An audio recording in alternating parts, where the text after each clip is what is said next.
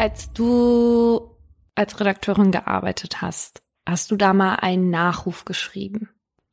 Ja, ich habe zwei geschrieben. Und zwar einmal Mick Jagger. Mhm. Es ist noch nicht ausgestrahlt worden.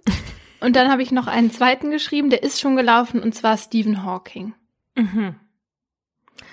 Und bei Mick Jagger hast du dann was erzählt? Ja, halt, ich habe seine alles, was er bis dahin geschafft hatte, das war, glaube ich, 2018, dass ich den Nachruf produziert habe, bis halt 2018 sozusagen. Und ähm, ich weiß ja, dass das jetzt jedes Jahr überarbeitet wird und dann noch was dazukommt, hinten rangeschnibbelt. Bin gespannt, wie der Beitrag dann irgendwann mal aussieht, wenn es dann soweit ist. Also falls hier jemand die gängige Praxis nicht kennt, im Journalismus werden Nachrufe für berühmte Personen geschrieben, auch wenn sie noch nicht tot sind. Das heißt, jede sehr alte oder kranke berühmte Person kann eigentlich damit rechnen, dass schon Nachrufe existieren, Mhm. damit man halt dann eben schnell reagieren kann, wenn es denn soweit ist. Also jedes Medium hat safe für die Queen Ja. schon Nachruf fertig und die werden dann, wie du schon sagst, alle Jahre oder alle zwei Jahre mal überarbeitet. Manche würden vielleicht sagen, das ist ein bisschen makaber, aber es ist auch nachvollziehbar, weil du dann ja eigentlich nur hinten aktualisieren musst und vorne, dann sagst du, Person A, B ist dann und dann an irgendwas gestorben. Ihr Leben oder sein Leben war sehr bewegt. Schwarzblende, Rückblick. Genau. So, blöd ist nur, wenn ein Nachruf dann natürlich aus Versehen rausgeht, Oh. obwohl die Person noch gar nicht tot ist. Und das ist gerade einem französischen Radiosender auf seiner Webseite passiert. Da ist irgendwas schiefgelaufen und plötzlich waren hunderte Promis tot. Oh nein. Darunter natürlich auch die Queen, Brigitte Bardot, Clint Eastwood und so. Aber Brigitte Bardot ist ja schon tot. Oder nicht? Und Clint Eastwood ist ja nicht auch letztens Nein. gestorben? Okay. Meine Quelle sind ein französischer Radiosender.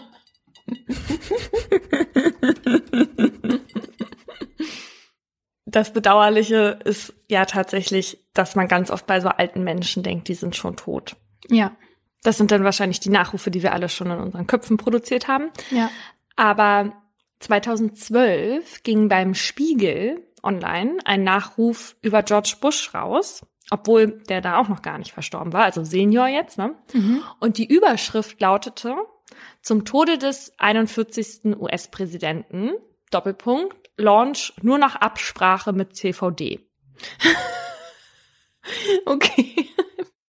Für alle, die nicht wissen, was CVD bedeutet, das äh, ist der Chef beziehungsweise die Chefin vom Dienst. Und äh, das ist die Person, die halt die Redaktion zu diesem Dienst leitet und dann halt was zu sagen hat und die letzten Entscheidungen trifft. Genau. So, und auf jeden Fall, das wurde ja offenbar nicht mit äh, dem CVD oder der CVD abgesprochen.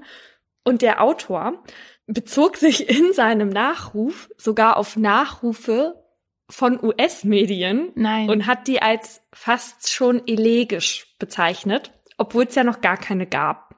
Wie abgefahren ist das? das finde ich richtig gut. Ich habe mir gedacht, ich finde es eigentlich gar nicht so schlecht, wenn man seinen eigenen Nachruf vorher schon mal lesen könnte. Ja, stimmt.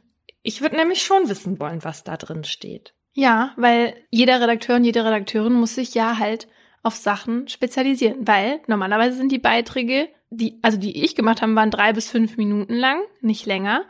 Und da musste man sich dann ja wirklich schon entscheiden. Und bei Mick Jagger war natürlich die Musik, aber auch seine ganzen Eskapaden und so weiter. Von daher, ja, Mhm. verstehe ich den Gedanken. Ja, und ich, ich würde das auch überprüfen wollen, ob die Leute kreativ genug sind, ob sie sich dann halt da die richtigen Sachen rauspicken und so.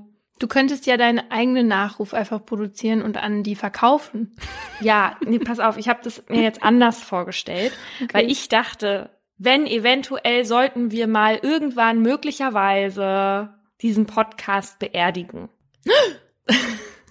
Dann finde ich, sollten unsere Zuhörer und Zuhörerinnen einen Nachruf über den Podcast schreiben und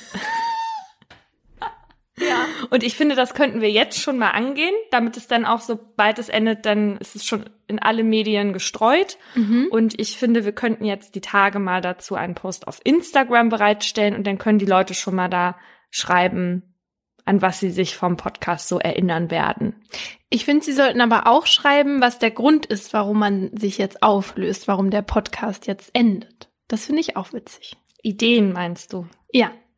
Ja. Was Sie glauben, was der Grund sein wird, und der muss dann halt vorne ran und dann ähm, der Nachruf auf den Podcast. Gut, da könnt ihr euch dann kreativ verausgaben und wir machen dann ein Best-of. Ja. Und zu gewinnen gibt es nichts. Wie so oft. Und damit herzlich willkommen zu Mordlust, dem Podcast, der noch lange nicht tot ist und den wir so lang weiter reiten, bis uns niemand mehr hören will. Der ist von Funk, von ARD und ZDF und wir reden hier über wahre Verbrechen und ihre Hintergründe. Mein Name ist Paulina Kraser. Und ich bin Laura Wohlers. In jeder Folge gibt's ein Oberthema, zu dem wir zwei wahre Fälle nacherzählen, darüber diskutieren und mit Experten und Expertinnen sprechen. An manchen Stellen sind wir hier auch mal ein bisschen lockerer miteinander. Das hat aber nichts damit zu tun, dass wir das Thema nicht ernst genug nehmen, sondern das ist für uns so eine Art Comic Relief, damit wir zwischendurch auch mal aufatmen können. Das ist aber natürlich nie despektierlich gemeint. Wir hatten euch ja letztens nach euren Geschichten gefragt, also ob ihr schon mal einem Verbrechen zum Opfer gefallen seid. Und auf diesen Aufruf hin haben wir tatsächlich viele E-Mails bekommen. Und zwar so viele, dass wir es leider nicht geschafft haben, jetzt allen zu antworten. Aber eure Geschichten haben uns sehr betroffen gemacht und ja, und vielen Dank, dass ihr das mit uns geteilt habt. Aber aufgrund der Zeit erzählen wir jetzt nur zwei Geschichten. Und bei diesen Geschichten, da ändern wir jetzt mal die Perspektive und schildern die Fälle aus der Sicht der Betroffenen. Und deswegen gehen wir heute auch noch mal ein bisschen weiter in der Erzählung, weil normalerweise enden unsere Geschichten ja oft dann, wenn jemand im Gefängnis sitzt. Und heute nehmen wir euch auch noch so ein bisschen mit in die Zeit danach. Und das machen wir auch heute im hinteren Teil. Da geben wir euch nämlich Updates zu den Fällen, die wir bisher im Podcast besprochen haben. Mein Fall heute ist der von Elisa. Das ist eine unglaublich mutige, starke und reflektierte junge Frau, die mir von ihrem Überleben und dem Leben danach erzählt hat. Paulina hat ja gerade schon gesagt, wir erzählen aus der Ich-Perspektive, also was jetzt kommt, hört sich so an, als wären es Elisas Worte. Es sind aber meine, die sie abgenommen hat. Die Triggerwarnung findet ihr in der Folgenbeschreibung. Der gestrige Abend ging lang, länger als erwartet, und er war feuchtfröhlich. Aufgewacht bin ich mit einem leichten Kater, und deshalb weiß ich schon genau, wie dieser Sonntag aussehen wird. Gammelig. Obwohl das Wetter draußen toll ist, werde ich faul zu Hause rumliegen. Nervig ist nur, dass ich irgendwann im Laufe des Tages wieder zurück nach Freiburg muss, weil morgen Arbeit auf dem Plan steht. Freiburg. Die Stadt, auf die ich mich schon so gefreut hatte. Die so viel spannender schien als das Dorf, in dem ich aufgewachsen und in dem ich gerade zu Besuch bin. Eine Stadt, die mir versprochen hat, Veränderungen in mein Leben zu bringen und die dann doch viel schwerer zu erobern ist, als ich es mir gedacht habe. Erstmal wochenlang keine Wohnung gefunden und dann nach zehn Tagen im neuen Job mit dem Fahrrad hingeflogen. Knie-OP. Ja, Freiburg macht es mir nicht leicht. Aber morgen kann ich nach Wochen endlich wieder arbeiten. Darauf freue ich mich schon. Nicht so sehr aber auf die Kollegen und Kolleginnen in der Praxis. Die waren nämlich nicht so verständnisvoll. Aber das kann ich irgendwie verstehen. Ich hatte auch ein schlechtes Gewissen. Habe ich immer, wenn ich mich krank schreiben muss. Aber mit Stützen kann man ja auch schlecht als Arzthelferin arbeiten. Naja, dieses Wochenende bei meinen Eltern hatte ich sie das erste Mal zu Hause gelassen und das war befreiend. Ich habe das Gefühl, es kann jetzt wieder losgehen. Ein Neustart in Freiburg. Am frühen Abend sitze ich im Zug Richtung neuer Heimat. Aussteigen am Freiburger Hauptbahnhof, die erste Straßenbahn gerade verpasst, zehn Minuten warten und dann in die Linie 1. Von der Haltestelle muss ich dann nur noch zwei Minuten gehen. Ich sehe schon den großen Wohnkomplex vor mir aufragen, als mich auf einmal ein Mann streift. Er geht so schnell und nah an mir vorbei, dass ich mich erschrecke. Der Fremde steuert schnurstracks auf meine Haustür zu. Kurz nach ihm betrete ich das Gebäude, in dem ich im April schließlich doch noch ein Zimmer fand und in dem ich seit knapp zwei Monaten wohne. Zusammen mit meinem Mitbewohner Dominik, der eigentlich immer zu Hause ist. Doch heute ist das anders. Als ich die Tür zur Wohnung aufschließe, höre ich nichts. Stille. Gefühlt bin ich das erste Mal wirklich alleine in der Erdgeschosswohnung. Ich lege meine Tasche ab, ziehe mich um und gehe in die Küche. Dort kram ich in Schubladen und Schränken auf der Suche nach etwas Essbarem, als es an der Tür klingelt. Ich erwarte niemanden und deshalb ignoriere ich das. Vielleicht habe ich mich ja auch verhört. Doch da ist es wieder. Und wieder. So penetrant kann ja nur mein Mitbewohner sein, der seinen Schlüssel vergessen hat. Also stiefle ich zur Wohnungstür und öffne diese simultan zum Drücken des Summers in der Erwartung, dass mir Dominik gleich im Flur entgegenkommt. Gruselig. Oh mein Gott, okay, bei mir klingelt's gerade. Was mache ich denn jetzt? Kurz gucken. Oh, oh nein.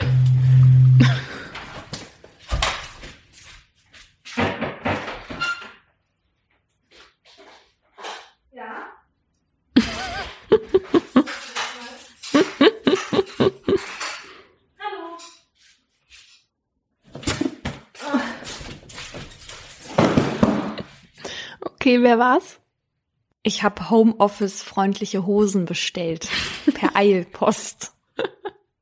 okay, weiter. Doch ich zucke zusammen, denn direkt vor mir steht jemand. Ein fremder Mann. Wie ist der ins Haus gekommen? Er ist in Not, atmet tief.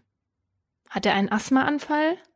Ich frage, wie ich helfen kann. Doch der junge Mann kann kein Deutsch und auch kein richtiges Englisch. Er atmet einfach nur schwer und sagt, please help. Was soll ich jetzt machen? Der Mann braucht Hilfe, aber wieso muss er damit gerade zu mir kommen? Ich frage ihn, ob ich die Polizei verständigen soll oder ob er irgendwen anrufen möchte. Doch er schüttelt den Kopf, legt seinen Finger an den Mund und macht Psst, no police. Okay, was dann? Ich biete ihm Wasser an und er erwidert Yes, water. Ich schließe die Wohnungstür und denke, ich hole mir lieber mal mein Handy, falls ich doch noch den Krankenwagen rufen muss, und mache einen Umweg in mein Zimmer, bevor ich in die Küche gehe. Dort steht eine angebrochene kleine Wasserflasche. Ich greife nach ihr und frage mich, kann ich dem Mann jetzt eine angebrochene Flasche anbieten? Und verwerfe den Gedanken gleich wieder. Das ist ihm doch jetzt egal. Hauptsache Wasser. Ich öffne die Tür und reiche ihm die Flasche, die er in einem Zug leer trinkt. Dann frag ich, was jetzt? Da streckt er mir die Flasche hin. Mehr Wasser? Er nickt. Okay, ich drehe mich um, schubse die Wohnungstür zu und mache mich auf den Weg ins Bad. Während ich Wasser in die Flasche fülle, höre ich nicht, wie die Tür zufällt. Hat er sie aufgehalten? Dann höre ich doch noch, wie sie im Schloss einrastet. Viel zu spät. Und dann Schritte im Flur. Als ich aus dem Badezimmer trete, trifft mich ein Schlag. Mit solcher Wucht, dass ich zu Boden falle. Der Mann steht über mir und dann prasseln Tritte auf mich ein. Ich schreie laut nach Hilfe, bis er sich runterbeugt und meinen Hals in seine Hände nimmt. Er drückt zu. So fest, dass ich nicht mehr schreien kann. Was mache ich jetzt? Wenn ich mich nicht befreie, wirkt er mich zu Tode. Es heißt doch, man soll einem Angreifer in die Augen drücken, so fest man kann. Das versuche ich, doch ich kann sein Gesicht nicht erreichen. Das Einzige, wo ich hinkomme, ist sein Schritt. Und da greife ich hin und drück so fest, wie ich kann, zu. Daraufhin nimmt er die Hände von meinem Hals und das ist meine Chance, mich von ihm zu lösen. Ich schaffe es irgendwie, bis in die Küche zu robben, doch da wirft er sich wieder auf mich. Wieder seine Hände an meinem Hals. Bitte nicht. Er drückt wieder zu. So lang, bis ich irgendwann nicht mehr richtig sehen kann und alles um mich herum ganz weich und dumpf wird. Tausend kleine Ameisen laufen durch meinen Kopf. Ich bin mir sicher, ich sterbe jetzt. Doch mein Überlebenswille ist stärker. Ich winde mich und rutsche noch näher zu den Schubladen mit den Messern. Da lässt er plötzlich locker und ich kann mir einen schnappen. Ich springe auf und laufe zum Küchenfenster, reiße es auf und lasse mich etwas mehr als einen Meter in die Tiefe fallen. Ich finde mich auf dem mit Gras bedeckten Innenhof wieder und schreie. Von oben sehen Menschen aus ihren Fenstern auf mich herab, fragen mich, was los sei. Ich kann nicht antworten und renne schreiend weiter. Da kommt jemand auf mich zu, keine Ahnung, wer das ist. Und kurze Zeit später sitze ich bei Fremden im Wohnzimmer. In diesen Minuten fühle ich nichts und denke auch nichts. Der Rettungswagen bringt mich schließlich ins Krankenhaus. Da liege ich dann in einem Bett und merke, wie eine Krankenschwester sich über mich beugt. Kalter Rauch steigt mir da in die Nase. So hat er auch gerochen. Ich kriege Angst, will, dass diese Frau verschwindet. Später dann kommt eine Frau von der Kripo, die mich fragt, wie der Angreifer aussah. Ich erzähle, an was ich mich erinnern kann. Ein dunkler Typ mit schwarzen Haaren, mit Muttermalen im Gesicht. Als die Polizistin weg ist, frage ich mich, ob das überhaupt stimmt. Sah der so aus? Nee. Doch. Keine Ahnung. Bei einer zweiten Befragung am nächsten Tag erkläre ich, dass ich nicht glaube, dass stimmt, was ich ausgesagt habe. Ganz ehrlich, ich kann nicht mal mit Sicherheit sagen, ob der Typ schwarze oder hellblonde Haare hatte. Mit dem nächsten Tag kommen die Schmerzen. Mein ganzer Körper tut mir weh, jeder einzelne Muskel, von dessen Existenz ich nicht mal wusste. Alles ist übersät mit blauen Flecken. Mein linkes Auge schwillt so zu, dass ich fast nichts mehr sehen kann. Und mein Hals ist feuerrot. Ich kann schlecht sprechen und noch schlechter schlucken. Nach den ganzen Untersuchungen sagt der Arzt zu mir, dass der Angriff auch tödlich hätte ausgehen können. Ich habe nämlich wohl diese roten kleinen Pünktchen im Auge, die darauf schließen lassen, dass hätte er ein bisschen länger zugedrückt, ich gestorben wäre. Weshalb kriegt man die nochmal? Hm, diese kleinen Rötungen, die nennt man Petechien. Das sind kleine Blutungen und die entstehen, wenn man, also wenn die Halsvene so doll zugedrückt wird, dass ein Blutstau entsteht und das Blut dann irgendwo raus muss, weil halt so viel Druck mm. herrscht. Und das ist halt oft erstmal über die Schleimhäute. Als der Arzt mir das erklärt, bin ich erleichtert. Weil es zeigt doch, dass ich mir das nicht ausgedacht und auch nicht übertrieben habe. Ich hatte Todesangst, weil ich kurz vor dem Tod stand. Außerdem realisiere ich jetzt erst, warum der Mann mich angegriffen hat. Er wollte mich wahrscheinlich vergewaltigen, weil mitgehen lassen hat er nichts.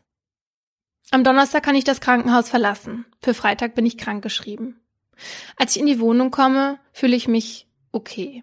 Ich will nur nicht alleine sein und deshalb nimmt mich Dominik am Freitag überall mit hin. Das ist lieb von ihm. Doch ich merke schnell, dass ich nicht will, dass andere ihren Tag um mich herum planen. Ich will keine Umstände machen. Zwar habe ich schon das Gefühl, dass alle gerne helfen, aber mir ist das irgendwie unangenehm. Es wird ja auch so gehen. Muss es ja früher oder später eh. Und so gehe ich Montag auch schon wieder zur Arbeit. Kann ja nicht wieder fehlen. In dieser Woche muss ich dann auch nochmal zur Polizei, um bei den Ermittlungen zu helfen. Denn den Mann haben sie bisher nicht gefunden. Sie vermuten, dass er in meinem Haus wohnen könnte, weil er ja schon im Hausflur stand, als ich ihm die Tür aufmachte. Meine Aufgabe ist es jetzt, eine Skizze zu zeichnen, darüber, wer wo in meinem Haus wohnt. Dabei wird mir klar, dass ich das gar nicht weiß. Und da ich ja auch nicht mehr weiß, wie der Angreifer aussah, kann es eigentlich jeder gewesen sein. Dieser Gedanke begleitet mich ab jetzt. Ich bin in Hab-8-Stellung, 24-7. Und immer wieder bekomme ich unvermittelt Angst. Dann, wenn ich zum Beispiel die Türklingel höre. Einmal klingelt irgendein Vertreter an der Tür. Immer wieder. Ich weiß nicht, was ich machen soll. Er hört nicht auf. Und ich sitze weinend hinter der Tür und hoffe, dass er endlich weggeht. Da weiß ich, die Türklingel ist ein Trigger. Und kalter Rauch, wie der auf der Krankenschwester. Aber auch Personen, die irgendwas von mir wollen. Einmal, als ich in einem Einkaufszentrum bin und mich jemand anspricht, gehe ich einfach weiter aus Angst. Ich habe das Gefühl, dass die Person mir hinterherkommt und nicht mehr aufhört, irgendwas von mir zu wollen. Mit der Zeit tauchen immer mehr Trigger auf und damit auch meine Angst vor denen, die ich noch nicht kennengelernt habe. Dazu kommen die Träume. Einer, bei dem ich das Gefühl habe, wach zu sein, mich aber nicht bewegen zu können, während am Bett neben mir eine Person steht und auf mich herunterschaut. Der wechselt sich ab mit einem Traum, in dem ich fliehe und eine Tür hinter mir zumachen will, aber das Schloss nicht einrastet oder ich den Schlüssel nicht drehen kann. Im Januar fängt dann meine Therapie an. Ich habe sie bitter nötig. Gut, dass ich mich kurz nach der Tat habe überreden lassen, mich um so einen Platz zu kümmern. Damals hatte ich nämlich nicht das Gefühl, Hilfe zu brauchen. Und jetzt kommt sie wie gerufen. Es handelt sich um eine Verhaltenstherapie. Das heißt, ich soll lernen, wie ich mit meinem jetzigen Verhalten umgehen soll, mit meiner Angst. Aber auch mit einem anderen Gefühl, das ich seit dem 24. Juni 2012 habe. Meine emotionale Abgestumpftheit. Mir sind Probleme anderer nämlich einfach egal geworden. Durch meine Arbeit als Arzthelferin habe ich gelernt, wie Empathie aussieht, und jetzt schauspiele ich sie eben. Ich bin egoistisch geworden und wütend. So werde ich aggressiv, wenn mir eine Freundin über den Streit mit ihrem Typen erzählt. Und wenn über mein Problem nicht gesprochen wird, nicht nachgefragt wird, wie es mir damit jetzt geht. Nach dem Knie hatte damals jeder gefragt und tut es auch heute noch, aber über den Tag im Juni will niemand so richtig mit mir reden. Wenn dann nach zwei Minuten das Thema gewechselt wird, bin ich sauer. Und dass es mich wütend macht, macht mich noch wütender. Das tut mir leid und ist mir peinlich. Das will ich ändern und hoffe, dass die Therapie mir dabei helfen kann. Über die Tat will ich aber mit der Therapeutin nicht sprechen. Kann ich nicht. Ich weiß zwar, dass es mich quält, aber ich kann die Energie einfach nicht aufbringen. Vielleicht irgendwann einmal. Die Therapie hilft mir nicht mehr ständig Angst zu haben, dass er bald wieder vor mir stehen könnte. Obwohl das im Rahmen der Möglichkeiten ist, denn die Polizei hatte ihn nicht gefunden. Zwar war DNA an der Wasserflasche festgestellt worden, doch leider konnte das niemandem aus der Datenbank zugeordnet werden. Nach drei Monaten hatten sie die Ermittlungen eingestellt und sich seither nicht mehr bei mir gemeldet. Und dann, an einem Tag im Juli 2013, habe ich einen Anruf in Abwesenheit. Als ich das bemerke, bin ich gerade auf Arbeit. Nicht mehr in der Praxis, in der ich noch war, als mich der Typ angegriffen hat. Kurz danach hatte ich mir einen neuen Job gesucht und eine tolle neue Stelle gefunden. Ich rufe sofort zurück. Wir haben ihn, sagt die Stimme am anderen Ende. Ich muss mich zusammenreißen, um nicht anzufangen zu weinen, und dann überströmt mich pure Freude. Der Polizist erzählt, dass es zwei ganz ähnliche Fälle in München gegeben hat. So war am 2. Juni eine 25-Jährige in ihrem Hausflur angegriffen und zum Oralsex gezwungen worden. Noch vor es zur Vergewaltigung kam, hatte sie sich befreien können. Vier Wochen später war eine 44-Jährige beim Joggen überfallen worden. Sie hatte laut um Hilfe geschrien und ihren Angreifer so in die Flucht geschlagen. An beiden Tatorten wurde dieselbe DNA gefunden wie an meiner Wasserflasche. Weil der Täter bei einem der Opfer das Handy hat mitgehen lassen und dieses ein paar Wochen später einschaltete, konnte die Polizei ihn finden. Ihn, einen 27-jährigen Einwanderer, der seit 2013 in Deutschland auf Baustellen arbeitet. In seiner Heimat ist er vorbestraft wegen Vergewaltigung. Er war 2007 zu drei Jahren Haft verurteilt worden, die dann aber zu einer fünfjährigen Bewährung ausgesetzt worden waren. Und jetzt sitzt er in U-Haft. Als ich das Handy auflege, renne ich zum Büro meines Chefs, der mich damals mit blauem Auge und roten Striemen am Hals eingestellt hatte. Die Tür ist zu und das heißt eigentlich kein Zutritt, aber ich reiße sie auf und rufe, Sie haben ihn. Und wir beide freuen uns gemeinsam. Es dauert mehr als ein Jahr, bis es zum Prozess kommt, in dem ich nicht nur als Zeugin, sondern auch als Nebenklägerin auftreten werde. Ich habe mich gut vorbereitet zusammen mit meiner Anwältin. Gegen ihren Rat habe ich mich aber dafür entschieden, von Anfang an bei der Verhandlung dabei zu sein. Ich fühle mich bereit und psychisch soweit in Ordnung. Am Tag vor Prozessstart ändert sich das allerdings. Ich kann nicht schlafen in dem Münchner Hotelzimmer, in dem ich untergebracht bin. Eine diffuse Angst überkommt mich. Ich räume die Minibar aus und stelle die Flaschen vor die Tür, baue mir eine Art Alarmanlage, damit ich höre, falls sie in der Nacht aufgeht. Das tut sie nicht, und ich mache mich am 29. September 2014 auf den Weg zum Münchner Landgericht. Ich bin nervös, als er in den Saal geführt wird. Es ist so, wie alle immer sagen. Von dem gefährlichen Mann, der mein Leben verändert hat, ist nicht mehr viel übrig. Stattdessen steht da das kleine Würstchen, das tatsächlich so aussieht, wie ich es noch in der Tatnacht der Polizistin erzählt hatte. Ich habe mir vorgenommen, diesem Würstchen in die Augen zu schauen, und zwar so lange, bis er wegschaut. Und das mache ich jetzt auch. Millisekunden sind es, die er meinem Blick standhalten kann. Angeklagt ist er wegen versuchter, besonders schwerer Vergewaltigung, gefährlicher Körperverletzung, besonders schwerer sexueller Nötigung und Diebstahl. Er habe uns alle drei zum Oralsex zwingen und uns dafür mit Gewalt gefügig machen wollen. Doch weil wir uns alle drei wie Löwinnen gewehrt hatten, habe er von seinem Plan abgelassen. Ihm sei die Lust vergangen, so hatte er das zumindest ausgesagt.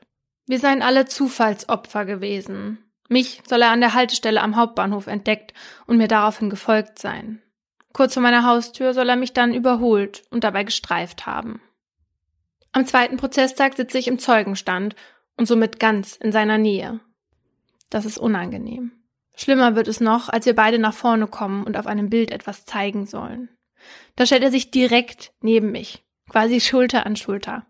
Ich kann nicht glauben, was hier gerade passiert. Für mich fühlt es sich wie eine Ewigkeit an, bis ein Beamter durch den Saal geschritten kommt und sich zwischen uns stellt. Als ich mit meiner Aussage fertig bin, dürfen mich Verteidiger und Staatsanwältin befragen. Doch von der Staatsanwältin gibt es keine Nachfrage. Sie sagt nur, ich bewundere ihren Mut. Ich bin etwas perplex. Das mit dem Mut hatte ich bisher noch von niemandem gehört. Oder hatte ich? Bei mir sind eher die negativen Reaktionen hängen geblieben, wie mir wäre das nicht passiert. Oder wieso hast du denn überhaupt die Tür aufgemacht? Die, bei denen mir die Schuld gegeben wird an dem, was passiert ist. Doch schuld ist der Mann, der mir jetzt gegenüber sitzt. Und das wissen alle hier. Das habe ich von Anfang an im Gefühl. Generell ist der Prozess viel weniger schlimm, als ich es mir vorgestellt habe. Sogar der Verteidiger ist sehr nett. Nach meiner Aussage kommt er zu mir und sagt, dass ich nicht denken soll, dass er ein schlechter Mensch sei, weil er einen schlechten Menschen vertritt. Er mache den Job, weil jeder eine faire Verteidigung verdient habe. Das gibt mir ein gutes Gefühl. Auch, dass ich nicht alleine bin und hier noch zwei weitere Frauen auf meiner Seite stehen. Von ihm kommt allerdings wenig. Er trägt nicht wirklich zur Aufklärung der Fälle bei, erklärt nicht, warum er uns das angetan hat. Er entschuldigt sich zwar, aber das nehme ich ihm nicht ab. Am 15. Oktober fällt dann das Urteil. Er muss zehn Jahre in Haft. Oh. Das kommt mir lang und richtig vor. Ja. Der Prozess war am Ende besser als gedacht, aber für meinen eigenen Weg nicht bahnbrechend. Mir geht es auch danach nicht wirklich gut. Zwar hat sich durch die Verhaltenstherapie mein psychischer Zustand verbessert, trotzdem sind da diese Bilder. Bilder der Tat, die jeden Tag unvermittelt auftauchen und mein Gehirn blockieren. Zum Beispiel bei einer Aufgabe bei der Arbeit. Gefühlt besetzen sie dann mein Gehirn und lassen keinen Platz mehr für andere Gedanken. Außerdem geht es mir körperlich miserabel. Ich habe ständig Rücken- und Magenschmerzen. Renne von einer Praxis zur nächsten, doch niemand findet die Ursache. Dazu bin ich auch noch oft erkältet. Irgendwann wird mir das alles zu viel und ich lasse mich auf eine Traumatherapie ein. Das wurde mir schon oft empfohlen und bisher habe ich mich erfolgreich dagegen gewehrt. Doch ich weiß, dass sie mir eventuell helfen kann und ich will es versuchen, obwohl ich skeptisch bin. Und so sitze ich mit niedrigen Erwartungen in der ersten Sitzung. Laut Anweisung des Therapeuten soll ich mich gedanklich in eine konkrete Situation der Tat begeben. Dann reicht er mir eine Brille, so ein Hightech-Ding, mit dem man auch Filme schauen kann. Dadurch sehe ich einen Ball, den ich mit den Augen verfolgen soll. Er springt von links nach rechts und dazu ertönt immer wieder ein Ton. Das soll das Trauma nach vorne holen, in den Verarbeitungsprozess bringen. Und tatsächlich dauert es nicht lange. Da strömen Emotionen aus mir heraus, von denen ich nicht wusste, dass ich sie habe. Zwölfmal gehe ich insgesamt zu diesen Sitzungen und mit jedem Mal geht es mir besser. Letztes Jahr war die letzte und seitdem kommen die Bilder viel seltener und meine chronischen Schmerzen sind Vergangenheit. Heute wohne ich noch immer in Freiburg, der Stadt, die mir so einen holprigen Start bereitet hat und in der ich das Schlimmste erlebt habe, was ich mir im Leben vorstellen kann. Acht Jahre sind seitdem vergangen. In der Zeit habe ich meinen Job gewechselt, eine Ausbildung zur Physiotherapeutin gemacht, einen großen Freundeskreis aufgebaut und meinen Freund kennengelernt. Mit ihm hat es irgendwie funktioniert, obwohl ich seit der Tat viel Zeit für mich brauche und die Männer, die ich vor ihm getroffen habe, damit nicht umgehen konnten. Bei ihm ist das anders. Er braucht genauso seinen Freiraum. Wie die meisten aus meinem Freundeskreis fällt es ihm schwer, mit mir über die Tat zu sprechen. Dafür sorgt er dafür, dass ich mich stets wohl und sicher fühle. Und das ist für mich noch viel mehr wert, als über den 24. Juni 2012 zu sprechen. Für das alles bin ich dankbar. Und Freiburg wird mich noch eine lange Zeit aushalten müssen. Also was bei mir jetzt ganz klar hängen geblieben ist, ist, wenn du Opfer eines Verbrechens wirst, auch noch selber darüber nachdenkst, oh Gott, war das jetzt eigentlich so schlimm? Ah, okay, ich habe richtig schlimme Blessuren mhm. und eben diese roten Pünktchen in den Augen. Das habe ich mir nicht nur eingebildet. Also was die Psyche da mit einem macht, um einen wahrscheinlich erst auch noch mal vor dieser traumatischen Erfahrung so ein bisschen wegzuhalten. Ja. Was aber ja auch dazu beigetragen hat bei ihr und was was ich irgendwie ganz furchtbar finde, ist, dass es halt auch von außen direkt kam, dieses, mhm. das war nicht so schlimm und Du bist ja davon gekommen. Ja, das kam ja dann danach. Ja, ja, ja. Ja. Ja, also dieses, warum hast du die Tür aufgemacht? Ja, wenn es klingelt, macht man die Tür auf. Ja. Das finde ich so bescheuert. Und das ist ja genau das, was ich auch damals in unserer überlebenden Folge. Äh, Folge 18? Ja, kann sein. Mhm. Äh, einmal besprochen hatte, da ging es darum, dass Angehörige oder Zugehörige nicht in der Lage sind, mit einem darüber zu reden, was ich halt super schade finde, weil es ja. einfach bei ihnen selbst so ein Un Unbehagen auslöst, gar nicht darauf achtend, dass das Opfer ja noch viel, viel Schlimmeres durchgemacht hat und dass es dem vielleicht gut tun würde, darüber zu reden. Ja. In der Vorbereitung zu dieser Folge habe ich ja mit Elisa telefoniert und das mehr als drei Stunden, weil ich auch tausend Fragen an sie hatte, weil für mich war das ja auch jetzt das erste Mal, dass ich mit jemandem sprechen konnte, der quasi so nah vor dem Tod stand. Und sie hatte mir im Vorfeld schon geschrieben, dass sie ihre Stimme vielleicht lieber nicht im Podcast hören möchte, weil wenn sie über die Tat spricht, also die konkrete Tat, dann ähm, ist sie oft außer Atem. Aber nach dem Gespräch war sie dann doch bereit, dazu ähm, mir auch on air ein paar Fragen zu beantworten. Dann aber eher dazu, wie sie sich heute fühlt, wenn sie auf die Tat zurückblickt. Es fühlt sich so an, halt mh, mm, wie so ein dunkler Fleck einfach in der Geschichte. Das ist immer so ein bisschen mit ähm, negativen Emotionen behaftet und schwingt immer bei allem, was ich tue, so mit. Und die, das Überwältigende, was, was zu Anfang oft da war, mit, mit Angstsituationen, das ist mh, mm, so gut wie weg.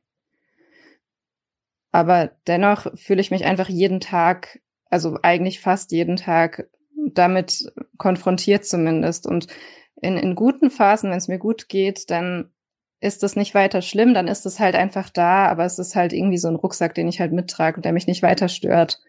Und manchmal ist es dann aber schon einfach, ja, anstrengend, niederschmetternd manchmal auch. Ich habe oft das Gefühl, einfach mehr Energie zu brauchen als andere. Vielleicht ist das auch nicht richtig, aber das fühlt sich für mich so an.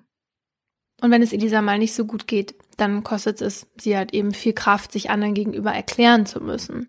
Als Elisa damals den Unfall mit dem Fahrrad hatte und ihr Knie einbandagiert war, da hat man die Verletzung gesehen. Aber mit dem Trauma ist das ja nicht so. Und wenn es ihr dann mal schlecht geht und sie sich erklären muss, ist es halt kräftezehrend. Besonders dann, wenn sie das gegenüber den Menschen machen muss, die von der Tat wissen. Aber zum Teil glaubt sie auch, dass sie selbst an diesen Gefühlen ein bisschen Mitschuld hat. Ich glaube, ich bin oft einfach auch nicht so ganz richtig damit umgegangen. Und ich glaube, es gibt aber auch kein richtig und falsch damit umzugehen. Mir persönlich hätte das wahrscheinlich geholfen, mehr darüber zu sprechen und es auch mehr einzufordern, dass darüber gesprochen wird. Also einfach auch mal konkret im Freundes- oder Familienkreis zu äußern. Sprech mich doch mal drauf an, können wir nicht mal darüber reden. So.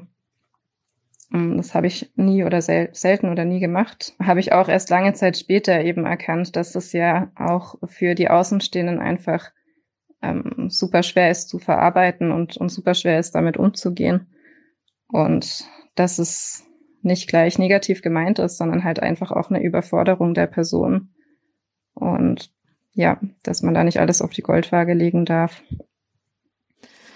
Da hat sie komplett recht mit und ich verstehe auch, dass nicht jede Person das sofort kann und sofort da sein kann. Mhm. Aber auch Elisa muss ja erstmal dann auch damit umgehen lernen, ja. dass ihr nicht die Hilfe entgegengebracht wird, die sie sich eigentlich erhofft hat. Hm. Ich habe Elisa dann noch gefragt, ob es konkrete Situationen gibt, in denen sie heute anders reagiert als vor der Tat. Und da hat sie mir erzählt, dass sie das Gefühl hat, die Orientierung verloren zu haben in Bezug auf normale, in Anführungsstrichen, Angstreaktionen. Weil sie halt oft so ist, dass sie sich dann nach außen orientiert und zum Beispiel ihren Freund fragt oder ihre Freundinnen, ob sie in dieser oder jenen Situation auch Angst oder vielleicht ein ungutes Gefühl gehabt hätten und wie sie darauf reagiert hätten weil sie sich tatsächlich nicht wirklich daran erinnern kann, in welcher Situation sie früher, also vor der Tat, Angst hatte und in welcher nicht. Und einer konkreten Situation geht sie seitdem immer aus dem Weg.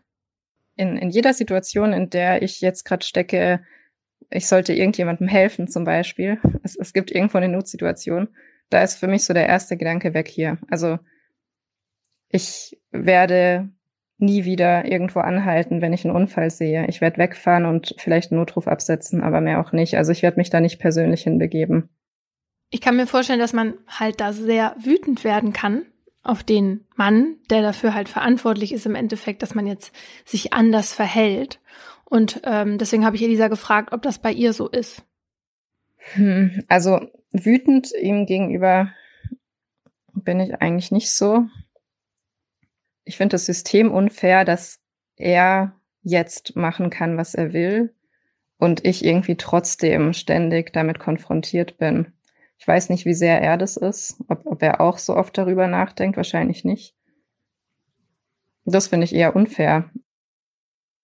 Und ich finde, dass man das halt auch nicht aus den Augen verlieren darf, weil, also auch wenn wir im Podcast sonst nicht so ausdrücklich wie heute über das Leid und die Gedanken der Opfer sprechen, ist es wichtig, dass man halt nicht vergisst, dass das Leid nach dem Angriff nicht zu Ende ist und dass es die Betroffenen halt im Zweifel ihr ganzes Leben lang begleitet und wie bei Elisa halt auch Verhalten verändert, wo sie früher so war und geholfen hat, sie das auf jeden Fall nie wieder machen würde.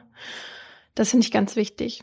Und als letztes wollte ich von Elisa noch wissen, ob es irgendetwas gibt, wenn sie was sagen muss. Irgendwas Positives, das sie aus dem Vorfall mitgenommen hat. Hm. Also, ich finde das irgendwie sehr schön zu sehen, dass mein Körper und mein Geist anscheinend so reagiert haben, um mich irgendwie überleben zu lassen. Also diese, dass ich mich so stark wehren konnte, das, das muss ja ein Reflex gewesen sein irgendwie. Und dieser Gedanke macht mich irgendwie stark, dass ich, dass ich weiß, also macht mein Gefühl stark, dass ich weiß, ich habe mich so gewehrt, weil ich unbedingt leben will. Auch wenn ich das nicht beeinflussen kann und auch wenn man irgendwie dadurch nicht sagen kann, ich bin irgendwie stark deshalb, weil ich das gemacht habe, ist es für mich trotzdem ein schönes Gefühl zu wissen, dass ja, dass mein Körper irgendwie leben wollte. Nach der Aufnahme hat mir Elisa noch erzählt, dass sie seit ihrer Jugend immer wieder von Depressionen eingeholt wird und sich schon oft gefragt hat, was der Sinn in ihrem Leben ist. Und dass ihr ganzer Körper und ihr Geist in diesem Moment des Überfalls geschrien haben, dass sie leben will. Das hilft ihr heute, wenn diese Gedanken mal zurückkommen. Das löst gerade voll die Emotion bei mir aus. Hm. Als sie mir das am Telefon erzählt hat, da musste ich mich auch richtig zusammenreißen, da nicht zu weinen. Hm. Das sind mir so die liebsten Arbeitstage, an denen man gefühlt gar nichts mehr sehen kann auf dem Laptop vor Tränenwasser. Hm. Die Person, mit der ich gesprochen habe, hat mir danach auch ein paar Fragen beantwortet. Die hört ihr dann aber gleich im Anschluss. Mein Name ist Clara. Also, das ist der Name, den Paulina mir gegeben hat. Wir haben uns dafür entschieden, weil das, was passiert ist, noch gar nicht so lange her ist und ich das alles noch verdränge. Zumindest versuche ich das. Ich will euch meine Geschichte anvertrauen, weil ich weiß, dass meine Perspektive so gut wie nie erzählt wird. Warum? Das hat sicherlich viele Gründe. Angst, Scham, aber meiner Meinung nach auch, weil unsere Gesellschaft nicht so viel übrig hat für meine Art von Leid. Ich bin die Tochter eines Täters und damit ordnen mich viele der Täterseite zu. Dabei bin ich eigentlich auch irgendwie Opfer. Meine ersten klaren Kindheitserinnerungen setzen zwischen Ende 1999 und Anfang 2000 ein. Da bin ich gerade sechs Jahre alt und wir sind vor kurzem umgezogen. In ein schönes, altes, helles Fachwerkhaus mit dunkelbraunen Balken. In dem Dorf, in das wir gezogen sind, leben nicht sehr viele Leute. 300 bis 400 vielleicht. So schön das Haus ist, so renovierungsbedürftig ist es. Die Zimmer im oberen Geschoss sind noch nicht fertig. Deswegen muss ich mir mit meiner vier Jahre jüngeren Schwester Moni erstmal ein Zimmer teilen, bis meine Eltern die anderen Räume saniert haben. Beziehungsweise meine Mutter, denn mein Vater ist keine große Hilfe. Statt mit anzupacken, trinkt er lieber. Das war schon immer so. Ich weiß nicht, wie es ist, einen Vater zu haben, der nicht trinkt oder sich kümmert. Was eigentlich absurd ist, denn er wollte unbedingt Vater sein, um es besser zu machen als seine Eltern. Auch seine Eltern, also meine Großeltern, die ich nie kennengelernt habe, hingen an der Flasche. Mein Vater ist eines von neun Geschwistern, davon leben heute nur noch vier. Und das liegt nicht zuletzt am Alkohol. Er hat es nicht besser gemacht. Meine Mutter ging komplett in der Rolle auf, während mein Vater aus ihr herausfiel. Seitdem ich auf der Welt bin, bin ich für meinen Vater Störfaktor Nummer eins. Die Aufmerksamkeit meiner Mutter liegt nicht mehr auf ihm, sondern auf den Kindern. Und das passt ihm nicht. Eine Vater-Tochter-Beziehung gibt es nicht. Er ignoriert mich, wo er kann. Für mich ist das alles nicht so schlimm, wie es sich anhört, denn ich kenn's ja nicht anders. Nur manchmal, wenn meine beste Freundin Sarah davon erzählt, was sie am Wochenende mit ihrem Vater gemacht hat, dann stellt sich bei mir die Traurigkeit ein. Dann hätte ich auch gern einen Vater, dem ich Dinge erzählen kann, der stolz auf mich ist. Das will ich auch später noch, wenn ich erwachsen bin. Aber eben nicht ihn. Ich will das alles klar, aber nicht von ihm. In unserem neuen Haus kann man super Fangen spielen. Von der Küche kann man ins Wohnzimmer, von da ins Esszimmer, in den Flur und von da aus wieder in die Küche. Jeder Raum hat also zwei Türen und wir laufen die ganze Zeit im Kreis. So ist das auch an meinem achten Geburtstag. Meine Freunde, Freundinnen und ich haben Riesenspaß dabei und machen natürlich auch Lärm. Während wir so schnell uns die Beine tragen können, durch die Räume laufen, sitzen meine Mutter, mein Vater und sein Freund in der Küche. Und Moni schreit. Den ganzen Tag schon hat sie Fieber und hört nicht auf zu weinen. Mein Vater hasst diese Lautstärke. Und plötzlich explodiert er. Als ich gerade aus dem Flur in die Küche rennen will, bleibe ich wie angewurzelt im Türrahmen stehen. Meine Mutter steht mir gegenüber mit dem Rücken zur Wand und mein Vater hält ihr ein großes Küchenmesser an den Hals. Meine Mutter ist recht ruhig und redet auf ihn ein. Der Freund von meinem Vater redet auch. Nicht vor den Kindern. Dann nimmt er ihm das Messer aus der Hand. Weder meine Mutter noch sein Freund sind schockiert oder sowas. Offenbar haben sie die Situation schon öfter erlebt. Sie wissen, wie man meinen Vater dann wieder einfängt. Aber für mich ist das die erste Situation dieser Art, an die ich mich erinnern kann. Aber es wird nicht die letzte sein. Du kannst die Uhr danach stellen. Wenn er morgens in der Küche sitzt und seinen Kaffee trinkt und uns Kindern fällt eine Tasse um oder ein Messer beim Geschirrspüler ausräumen durch den Besteckkorb, rastet er aus. Und in letzter Zeit braucht es immer weniger, bis er die Fassung verliert. Dann wirft er auch mal mit Fernbedienung, Tacker, das schnurlose Telefon, hm. keine Gläser, die kaputt gehen könnten. Und manchmal trifft er. Wegen genau dieser Situation kann ich an einer Hand abzählen, wie oft meine Freunde und Freundinnen bisher zu Hause bei mir zu Besuch waren. Und jetzt will ich das auch gar nicht mehr. Ich will nicht, dass sie mitbekommen, wie mein Vater ausrastet und dann danach Angst haben, dass sie nichts mehr mit mir zu tun haben wollen. Einerseits. Andererseits weiß ich, dass er auch gute Tage hat und übertrieben nett sein kann. Und dann bin ich wieder in Erklärungsnot, weil ich nie von ihm erzähle. Er doch aber so nett ist. Aber ganz ehrlich, er weiß nicht mal den Namen des Fußballvereins, in dem ich spiele. In seinem Leben dreht sich alles immer nur um ihn. Jedes Mal, wenn Muni und ich von der Schule kommen, gucken wir immer erst, ob sein Auto im Hof steht. Wenn das Auto nicht da ist, alles gut.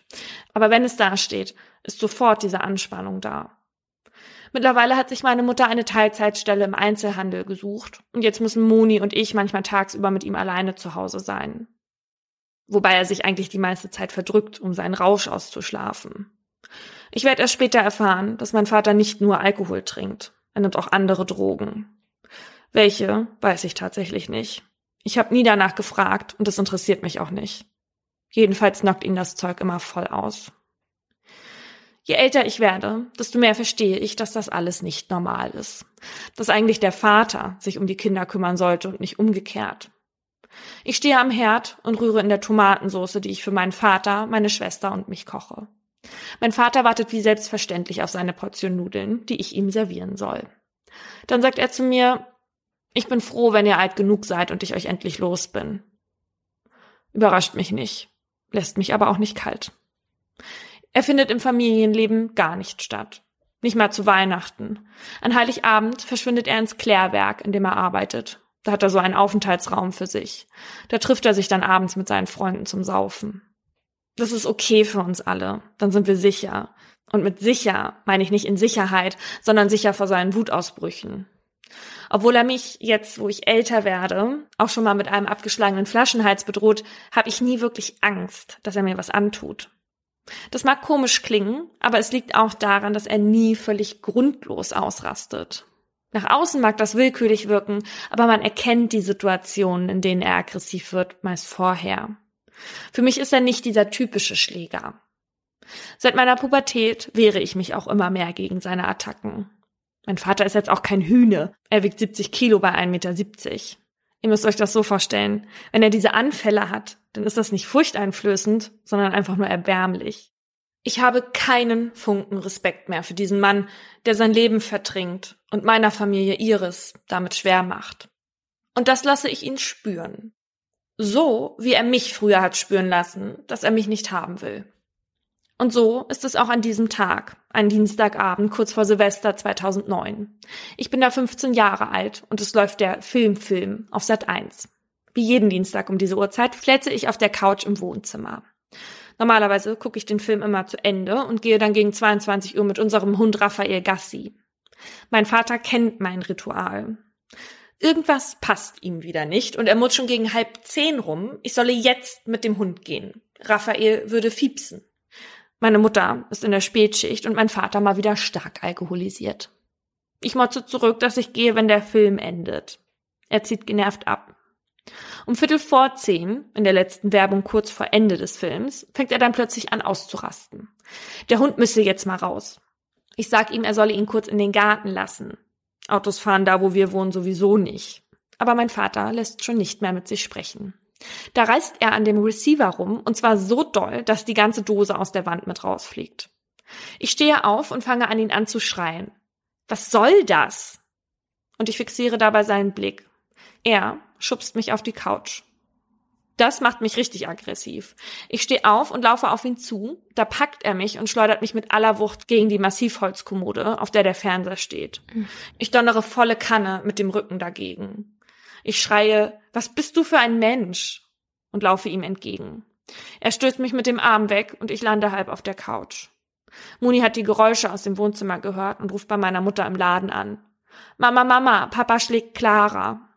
In der Zwischenzeit geht das bei uns immer so weiter. Einmal wirft er mich mit dem Gesicht gegen die Wand. Aber bis meine Mutter da ist, ist alles schon wieder vorbei. Mein Vater ist abgehauen und ich kühle mir mein Gesicht mit Eispads. Für meine Mutter ist das der Grund, keine Spätdienste mehr anzunehmen. Denn da sind wir abends immer allein mit Papa.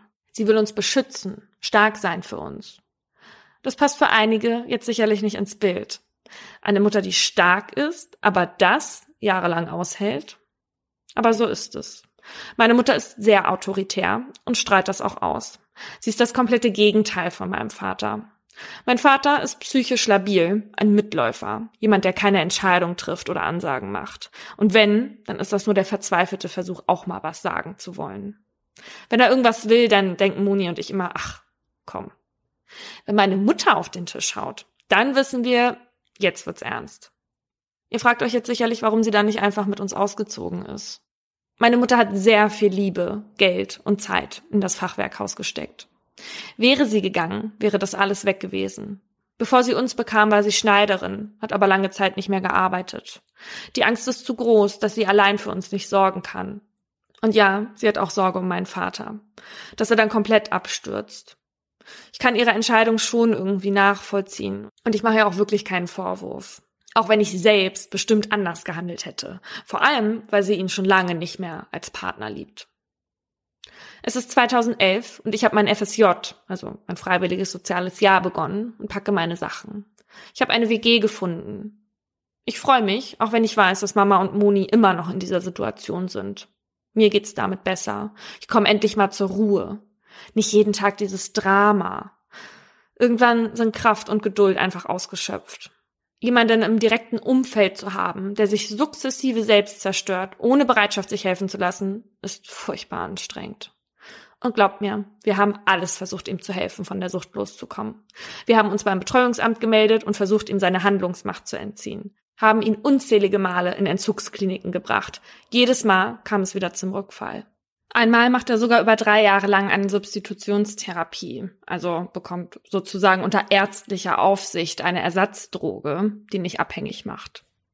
Die Wochendosis verbraucht er natürlich immer schon innerhalb der ersten drei Tage und nimmt danach dann trotzdem weiter Alkohol und andere Drogen. Hm. Das ist nicht nur nutzlos, sondern auch noch gefährlich. Noch dazu kriegt er ständig hin, cleane Urinproben bei seinem Arzt abzugeben. Wir waren ihm gegenüber wirklich lange Zeit verständnisvoll haben uns gezwungen, ihn ins Familienleben einzubeziehen. Wenn er aus der Therapie kam und von dort irgendwelche Hausaufgaben mitgebracht hat, die wir alle zusammen umsetzen sollten, obwohl meine Mutter, meine Schwester und ich ja ein funktionierendes Familienleben haben, haben wir immer mitgemacht. Wir haben ihn immer versucht aufzufangen. Und er hat uns immer fallen lassen. Und auch wenn wir es von ihm ja nicht anders kennen, an diese Art von Enttäuschung gewöhnt man sich nicht. Es gibt kein normales Gespräch mit ihm. Nur einmal. Da stehe ich nach meinem FSJ gerade am Gate am Flughafen. Ich will für drei Monate nach Kapstadt, als mein Handy klingelt. Es ist Papa. Er ist ganz klar. Er sagt, dass ich auf mich aufpassen soll, damit ich heil nach Hause komme. Irgendwie bin ich überrascht und berührt. Ich hätte nicht gedacht, dass er überhaupt mitbekommen hat, dass ich wegfliege. Aber das sind nur kleine Hochs, nichts, an dem man sich festhalten sollte. Und zu der Zeit ist er gerade in Therapie. Als ich 20 bin, folgt wieder ein neues Tief. Ich sitze bei meiner Mutter zu Hause im Wohnzimmer. Mein Vater fährt mit seinem Auto auf den Hof. Ihm hinterher ein schwarzes Auto, dessen Kennzeichen wir nicht kennen. Ein Mann steigt aus. Meine Mutter sagt, ich soll im Haus warten, aber natürlich lausche ich. Die drei Männer, die im Auto sitzen, wollten gerade zu einem Handball spielen, als mein Vater ihnen entgegenfuhr. In Schlangenlinien. Sie sind dann umgedreht und ihm hinterher. Mein Vater steht ihnen gegenüber, komplett besoffen und redet sich wie immer raus. Kurz darauf fährt das schwarze Auto wieder. Mein Vater läuft ins Haus und schmeißt sich aufs Bett. Da ist es wieder. Das Gefühl, das ich mit meinem Vater immer verbinde. Tiefste Scham. Und diesmal mischt es sich mit Wut. Während meine Mutter mit ihm diskutiert, renne ich ins Schlafzimmer. Papa redet was davon, dass wir uns mal nicht so anstellen sollen, denn im Zweifel würde ja nur ihm was passieren. Was ja absolut nicht stimmt, wie wir gerade gesehen haben. Ich schreie ihn an. Wenn du je wieder einen Tropfen Alkohol trinkst, dann bist du für mich gestorben. Und wenn morgen die Polizei vor unserer Haustür steht, weil du dich totgesoffen hast, dann erweise ich dir nicht die Ehre, auf deiner Beerdigung zu erscheinen. Ich sehe, dass ich ihn damit getroffen habe aber am nächsten Morgen finden wir zwei neue leere Wodkaflaschen im Erdgeschoss. Im Jahr 2007 wird mein Vater gekündigt. Über die Jahre ist er immer wieder betrunken zur Arbeit gekommen und durch seine Klinikaufenthalte natürlich auch oft ausgefallen. Und jetzt beginnt die eigentliche Tragödie. Denn er hat 24-7 nichts anderes zu tun, als zu trinken und Unmengen an Medikamenten zu sich zu nehmen. Mein Vater muss also jetzt manchmal zur Agentur für Arbeit. Und dort macht er an einem Tag eine folgenschwere Bekanntschaft. Er sieht dort einen Mann hilflos auf einer Mauer sitzen. Der Mann heißt Herbert und ist vorübergehend in Deutschland. Er will den Nachlass seiner Eltern regeln. Eigentlich wohnt er in Brasilien mit seiner Familie. Mein Vater hat Mitleid mit ihm, denn Herbert hat Klumpfüße.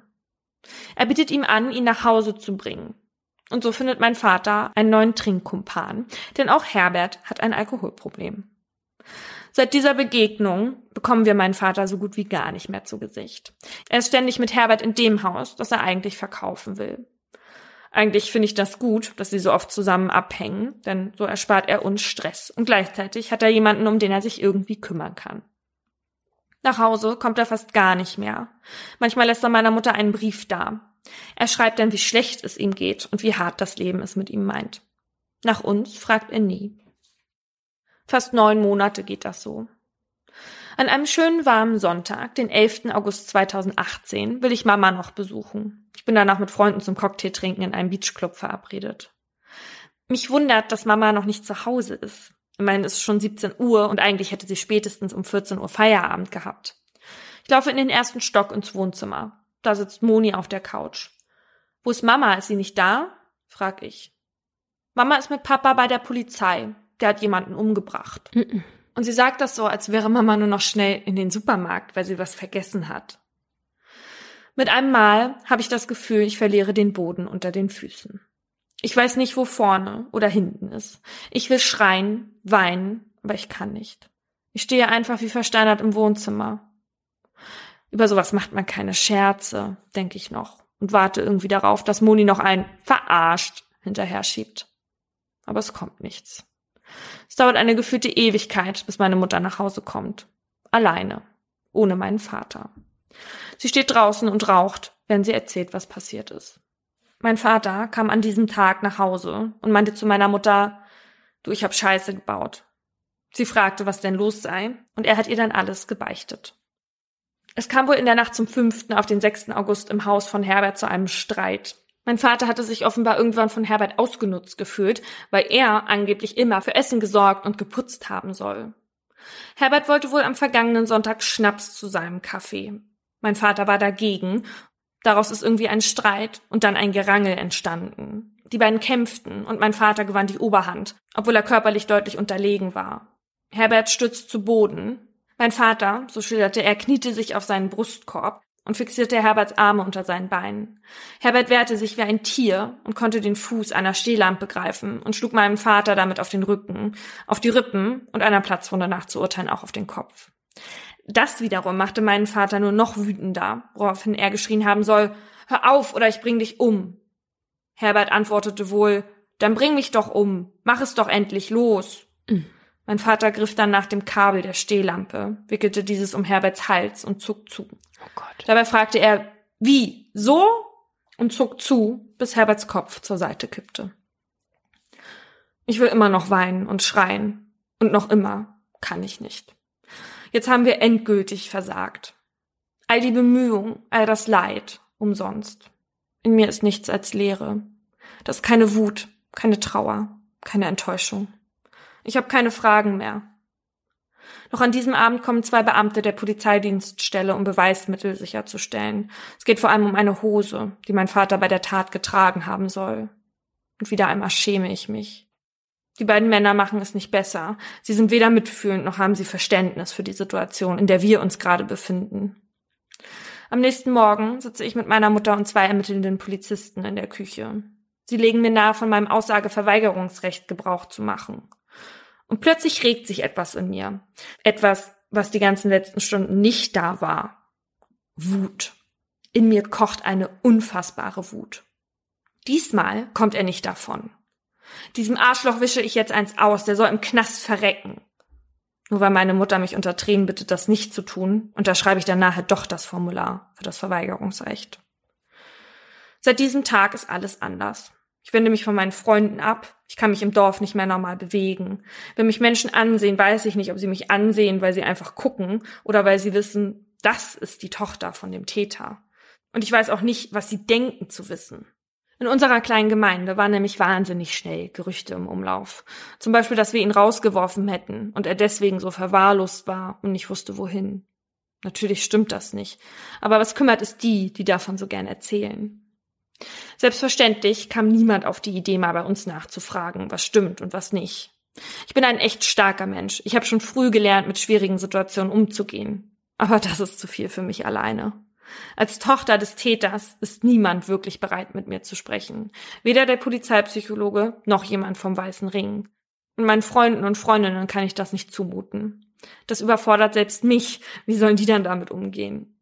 In dieser Zeit fühle ich mich sehr alleingelassen.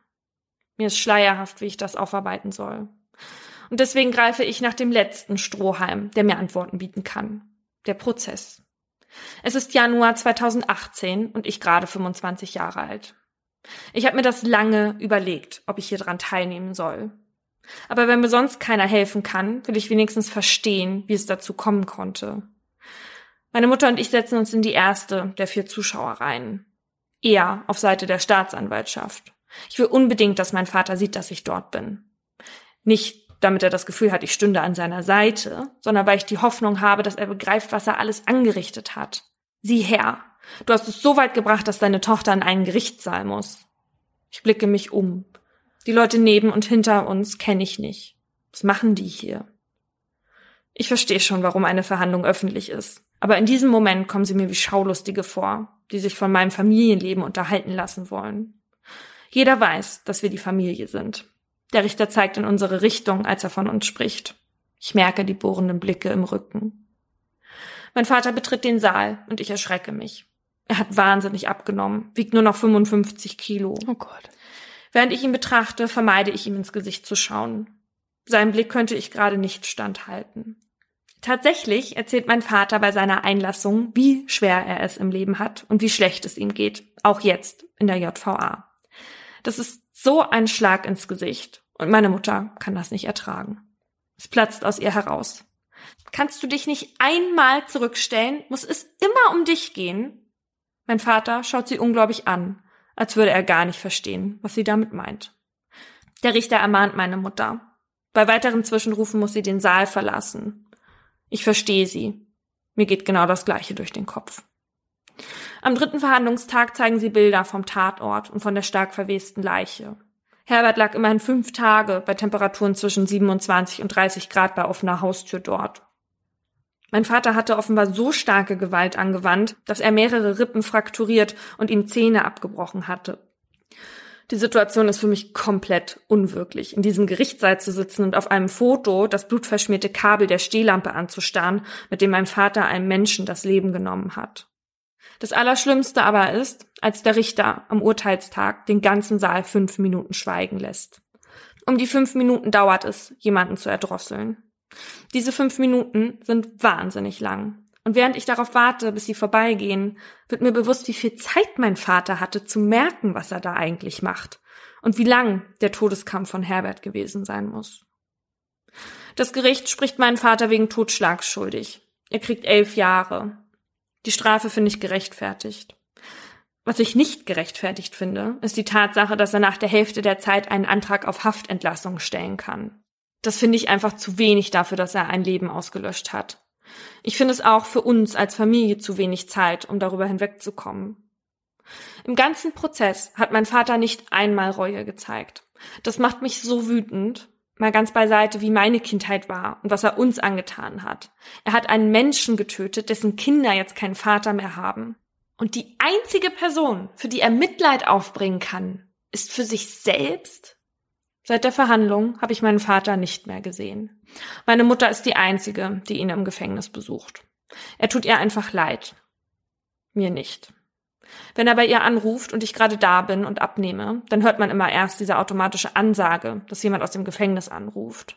Dann hat man noch ein paar Sekunden Zeit, bis der Anruf durchgestellt wird. Dann reiche ich das Telefon immer schnell weiter an meine Mutter oder ich leg auf, wenn sie nicht da ist. Ich kann nicht mit ihm reden. Ich will seine Stimme nicht hören. Meiner Mutter habe ich gesagt, dass sie mir nicht sagen soll, wenn er mir was ausrichtet. Ich bin durch damit. Bin durch mit ihm. Dachte ich zumindest. Und dann habe ich neulich Abend, als ich nicht schlafen konnte, den Film Eat, Pray, Love gesehen. Julia Roberts trifft in Indien einen Mann namens Richard. Er hätte fast seinen kleinen Sohn totgefahren, weil er besoffen ins Auto gestiegen ist. Mhm. Danach hat er alles verloren. Seine Frau und seine Familie. Jetzt ist sein Sohn erwachsen. Er bedauert das alles und sagt im Film, ich habe alles verpasst. Die Szene hat mich zum Grübeln gebracht. Meine Mutter sagt, mein Vater fragt oft nach mir. Ich weiß, dass er ernstes Interesse daran hat, wie es mir geht. Nachdem ich den Film gesehen habe, habe ich noch in derselben Nacht geguckt, wie das jetzt mit dem Besuchsrecht zu Corona-Zeiten in der JVA ist. Ich habe gedacht, vielleicht machen wir einfach einen Neuanfang, sprechen nicht mehr über das, was passiert ist. Ich habe gedacht, ich gebe ihm die Möglichkeit, jetzt doch noch an meinem Leben teilhaben zu können. Und dann verflog der Gedanke wieder. Ich habe Dinge im Leben vor. Und ich kann mir nicht leisten, nochmal so aus der Bahn geworfen zu werden, weil ich zum 180. Mal enttäuscht werde. Und dann denke ich, Vielleicht bin ich jetzt aber an der Reihe. Vielleicht muss ich das jetzt in die Hand nehmen. Vielleicht muss ich die Erwachsene sein und diesem Mann einen Grund geben, sein Leben in Zukunft besser zu machen. Aber ich weiß noch nicht, ob ich dazu wirklich bereit bin. Ich habe den Fall vorher an Clara geschickt und sie danach angerufen. Clara, das ist ja jetzt deine Geschichte, erzählt von mir. Sonst hörst du bei uns im Podcast ja immer Geschichten von anderen. Wie geht's dir denn jetzt damit? Ich habe eiskalte Hände und am ganzen Körper ähm, Gänsehaut bekommen. Ähm, ich hatte auch Tränen in den Augen. Klar kenne ich die Geschichte, aber das jetzt eigentlich mal aus einer, aus, ja, aus der Erzählerperspektive zu lesen, war schon schwierig. Du sagst, du bist immer hin und her gerissen, was deinen Vater angeht, ob du ihn jetzt besuchen wirst oder nicht. Was denkst du jetzt gerade darüber? Ich tendiere schon dazu, dass ich den Kontakt aufnehme. Einfach, wenn man bedenkt, dass es jetzt nur noch vier Jahre knapp sind, bis er dann nach der Halbzeit seiner Strafe rauskommen kann. Ja, ich möchte dem einfach ein bisschen vorweggreifen, dass ich diese Situation in meiner Kontrolle habe und nicht die Situation irgendwann mich kontrolliert. Und daher glaube ich schon, dass ich diesen Kontakt aufnehmen werde, nicht weil ich ihm beistehen möchte, sondern weil ich sicher gehen möchte, dass ich irgendwann gut damit umgehen kann, dass es nicht mich kontrolliert und wieder zurückreißt und aus dem Leben rausreißt, sondern dass ich dem Ganzen einfach vorweg komme. Du hast in unseren Gesprächen mir versucht nahezubringen, dass du weißt, dass dein Vater auch eine gute Seite hat und was Gutmütiges hat. Du hast aber, als du mir das erzählt hast, einmal gesagt, er war auch gutmütig. Und dann hast du dich korrigiert und hast gesagt, ach, der ist ja noch gar nicht tot. Empfindest du das manchmal so, als wäre dein Vater für dich gestorben? Ja, nicht nur nach der Tat, sondern auch davor. Ich hatte ihm ja schon mehrfach das auch gesagt, ähm, dass, dass ich nicht mehr kann, dass ich nicht mehr weiter weiß. Und ähm, wenn er das nicht versteht, dann ist die Sache für mich beendet. Und nach der Tat war das ganz, ganz lange so, dass ich gesagt habe, das ist mir total egal, was mit diesem Mensch passiert und wenn er stirbt und wenn er sich das Leben nimmt im Gefängnis, das ist mir sowas von egal, das geht mir sowas von am Arsch vorbei. Und ich erwische mich oft, dass ich über ihn in der Vergangenheit spreche. Und trotz all dieser Sachen, die passiert sind, also die er deiner Familie ja auch angetan hat, redest du immer davon, dass du weißt, dass du auch die gute Seiten an ihm sehen kannst. Und wir wissen ja, es gibt kein Schwarz und Weiß und kein Mensch ist nur gut und böse, aber wie gelingt dir das, nicht nur die schlechten Seiten, sondern auch die guten zu sehen? Weil ich die kenne. Also es war kein, keine geplante Tat, das war eine Affekttat und das ist so. Er ist mich oft genug im Affekt angegangen ähm, seine Wutausbrüche, das waren alles Affekttaten. Das war nie, dass es sich bei ihm aufgestaut hat und er seine Gewalt an jemandem rauslassen musste. Das war immer aus der Situation heraus, dass er den Schalter im Kopf einfach nicht umlegen konnte und er hat dann nur noch rot gesehen. Es gab für ihn dann keinen Stopp mehr. Jedem wird's mal zu viel und aber jeder kann bremsen, kann sich selber bremsen, kann die Emotionen einfangen, bevor es eskaliert. Und er kann das nicht. Aber er ist von Grund auf ein guter Mensch. Ansonsten hätte er gar nicht erst, ja, dieser Person geholfen und sich um ihn gekümmert. Das hätte er alles gar nicht gemacht, wenn er nicht im Inneren irgendwo wirklich ein guter Mensch wäre. Das entschuldigt nicht die Tat, aber die Tat und alles das, was er uns angetan hat, das kommt einfach nur durch den Alkohol, durch den jahrzehntelangen Alkohol- und Drogenmissbrauch. Hast du Sorge, dass du dich darauf einlässt? Also, wenn du jetzt wieder mit ihm Kontakt hättest und dann passiert wieder genau dasselbe wie sonst auch?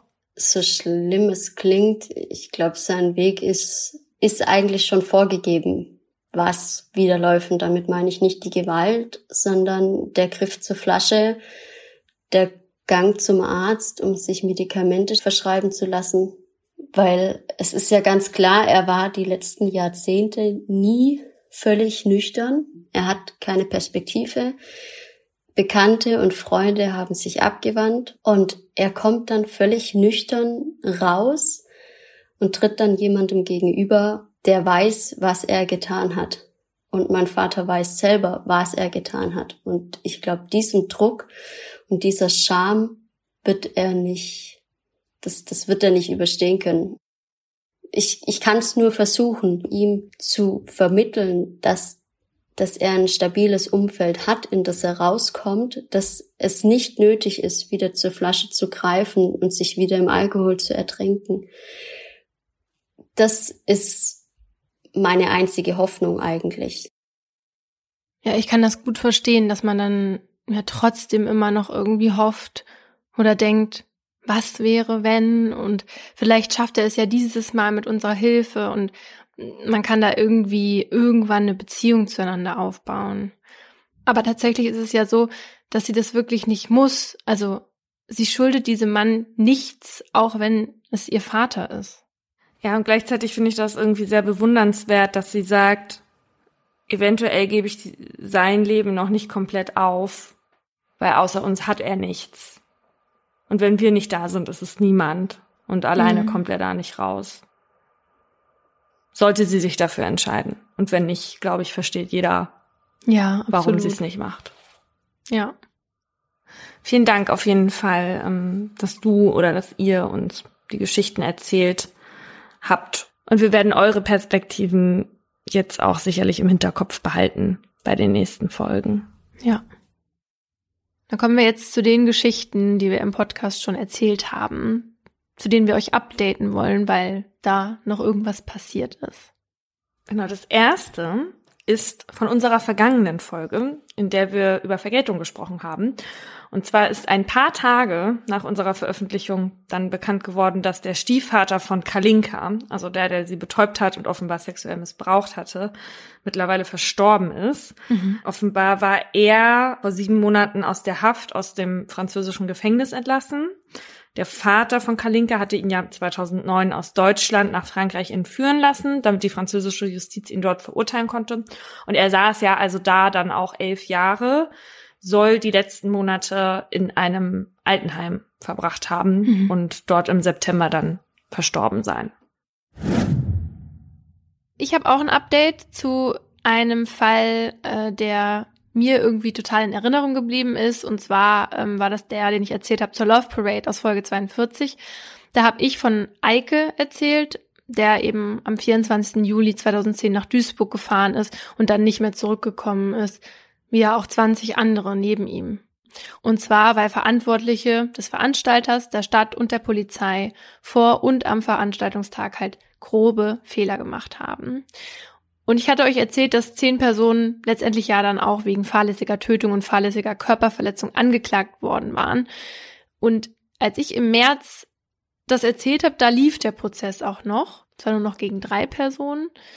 Aber am 4. Mai dieses Jahres wurde dann das Verfahren ganz eingestellt. Und damit endete halt dieser Prozess nach knapp zweieinhalb Jahren und 184 Verhandlungstagen ohne Urteil. Also so viel Aufwand für echt nichts. Ne? Nee. Ich frage mich immer, ob man das nicht wirklich schon vorher absehen kann. Ja, und für die Angehörigen ist es natürlich eben die so oft benannte Katastrophe nach der Katastrophe. Und der Richter hatte Eikes Familie im Vorfeld versprochen, dass egal wie dieser Prozess ausgeht, dass das Gericht am Schluss noch Feststellungen zur Schuld treffen wird. Und das tut es auch, aber nicht gerade zufriedenstellen. Die sagen nämlich, Schuld sei eine fehlerhafte Planung und Ausführung gewesen. Mhm, das wussten wir ja. Allerdings nicht nur durch die Angeklagten, sondern durch eine Vielzahl von Personen. Ja, aber auch das ist ja nicht neu. Auch das wurde ja vorher schon gesagt. Und man spricht da auch von organisierter Verantwortungslosigkeit und von einem Unglück ohne Bösewicht in Anführungszeichen. Namen werden aber nicht genannt das hilft den Eltern halt auch leider nicht. Ne? Also ich meine, man soll ja auch niemanden zur Verantwortung ziehen, wenn keiner ja. verantwortlich ist, aber das ist einfach auf so vielen Ebenen unbefriedigend. Ja, und das zeigt eigentlich, dass die Kritik, die Eikes Vater halt gegeben hat, noch genauso Bestand hat. Dass nämlich, wenn man bei Veranstaltungen nur mehrere Menschen beteiligt und dann halt eben die Entscheidungen auf möglichst viele Köpfe verteilt, dass man dann halt im Ernstfall ja ungeschoren davonkommt. Hm. Zwei Monate nach dem Ende des Prozesses beschließt man dann im NRW-Landtag, dass eine Kommission einberufen werden soll, die neue Regeln für Großveranstaltungen ausarbeiten soll. Und sie soll auch analysieren, wie solche Katastrophen künftig besser aufgearbeitet werden können, damit halt zumindest in Zukunft sowas nicht mehr wieder vorkommt und wenn doch, ja, dass es dann wenigstens eine echte Aufarbeitung geben kann. Hoffentlich. Ich habe in Folge 7 über Sarah gesprochen. Sarah nimmt damals an der Kuppelshow schwer verliebt teil, hat eine Vorliebe für Barbie-Puppen. Ich glaube, vielleicht erinnert ihr euch dann deswegen auch noch an dieses Detail. Und sie hat kein leichtes Leben. Sie ist auch eher eingeschränkt intelligent.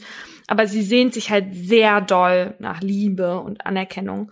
Und nach ihrer Teilnahme hat sie es dann noch schwerer, weil die Menschen sie verspotten. Und sie lernt dann Axel G. über das Internet kennen. Der sorgt in seinem Heimatdorf für Aufregung, weil er mit seiner Trompete öfter die Nachbarschaft terrorisiert. Und an einem Tag rückt dann mal wieder wegen des Lärms die Polizei an und in dem Haus finden sie dann die stark verweste Leiche von Sarah. Axel G. gibt damals bei der Polizei an, dass er Sarah nackt ans Bett gebunden und sie ausgepeitscht habe, weil er dachte, sie wäre eine Spionin des BND. Oh und Axel G. bekommt daraufhin fünf Jahre Haft wegen Freiheitsberaubung und Körperverletzung mit Todesfolge. Beide Parteien gehen danach in Revision. Kurzer Punkt, bis dahin hatte ich die Geschichte damals erzählt. Momentan findet ihr diesen Fall nicht in unseren Folgen. Den haben wir nämlich rausgeschnitten. Das hat mehrere Gründe. Und damit kriegt ihr jetzt auch einen kleinen Einblick, was passiert eigentlich bei Mordlust, nachdem die Fälle draußen sind. ähm, zum einen haben wir von mehreren Personen, die behaupteten, Freunde von Axel G. zu sein, einige ähm, nicht so nette Nachrichten bekommen. Liebe Grüße an dieser Stelle. Das ist jetzt nicht der Grund, warum wir den Fall rausgenommen haben, aber die schrieben uns halt unter anderem auch, dass die Revision ja noch lief und im Grunde das, was das erste Gericht festgestellt hatte, ja nicht rechtskräftig war. Und damit hatten sie ja recht. Und die Revision hatte danach dann nämlich auch noch Erfolg, weil der BGH sagte, dass der Geisteszustand von Axel G. nicht ausreichend untersucht worden sei. Immerhin würde ersichtlich eine Wahnvorstellung zugrunde liegen. Und im Juni 2020 verurteilte das Landgericht Neubrandenburg Axel G. dann zu 90 Tagessätzen A 15 Euro wegen vorsätzlicher Körperverletzung, versuchter Nötigung und Widerstand gegen Vollstreckungsbeamte. Und das Gericht stellte dabei auch noch eine verminderte Schuldfähigkeit fest. Und vor allem sei nicht nachzuweisen, dass die Folter zum Tod von Sarah geführt habe. Ihre Leiche, die lag ja auch sechs Wochen in diesem Haus und war entsprechend stark verwest. Und deswegen haben wir den Fall rausgenommen, weil die Sachen, die die erste Instanz als gegeben sah, die wurden ja jetzt revidiert. Und weil, so ehrlich sollten wir hier vielleicht auch einmal sein, auch wegen unserer Tonalität. Mittlerweile ist das ja für uns nicht mehr so eine Gratwanderung, wann wir locker sind und wann nicht. Aber das musste sich auch erstmal einspielen und bei Folge 7 ist uns das damals vielleicht noch nicht so ganz gelungen. Und der Fall kommt auch irgendwann wieder online mit den aktualisierten Infos und auch ein bisschen mehr Zurückhaltung. Jetzt aber zum eigentlichen Update. Axel G. ist ja dann freigekommen, sollte für die Haft auch entschädigt werden, ist umgezogen, hat wohl auch wieder seine Nachbarn terrorisiert mhm. und ist im September bei einem Brand in seiner Wohnung ums Leben gekommen. Im Oktober 2019 kam unsere Folge 31 zum Thema Sterbehilfe raus. Und damals gab es noch den sogenannten Sterbehilfe-Paragraphen 217 mit dem Titel Geschäftsmäßige Förderung der Selbsttötung. Und da war früher der Plan hinter dem Gesetz, dass man halt eine Kommerzialisierung von Sterbehilfe verhindern will. Doch da gab es ein Problem, und zwar mit dem Wort geschäftsmäßig, weil das im juristischen Sinne nicht gewerblich heißt. Und deswegen wurde jede Art von wiederholter Beihilfe zum Suizid damit verboten, ob man damit jetzt Geld verdient hat oder nicht. Und weil im juristischen Sinne Ärzte und Ärztinnen auch geschäftsmäßig arbeiten, gab es dann halt einige Unsicherheiten. Also alle Personen, die das auf eine Art professionell machen, ne, sind ja damit gemeint. Mhm. Und am 26. Februar dieses Jahres entscheidet deshalb das Bundesverfassungsgericht, dass der Paragraph gegen das Grundgesetz verstößt.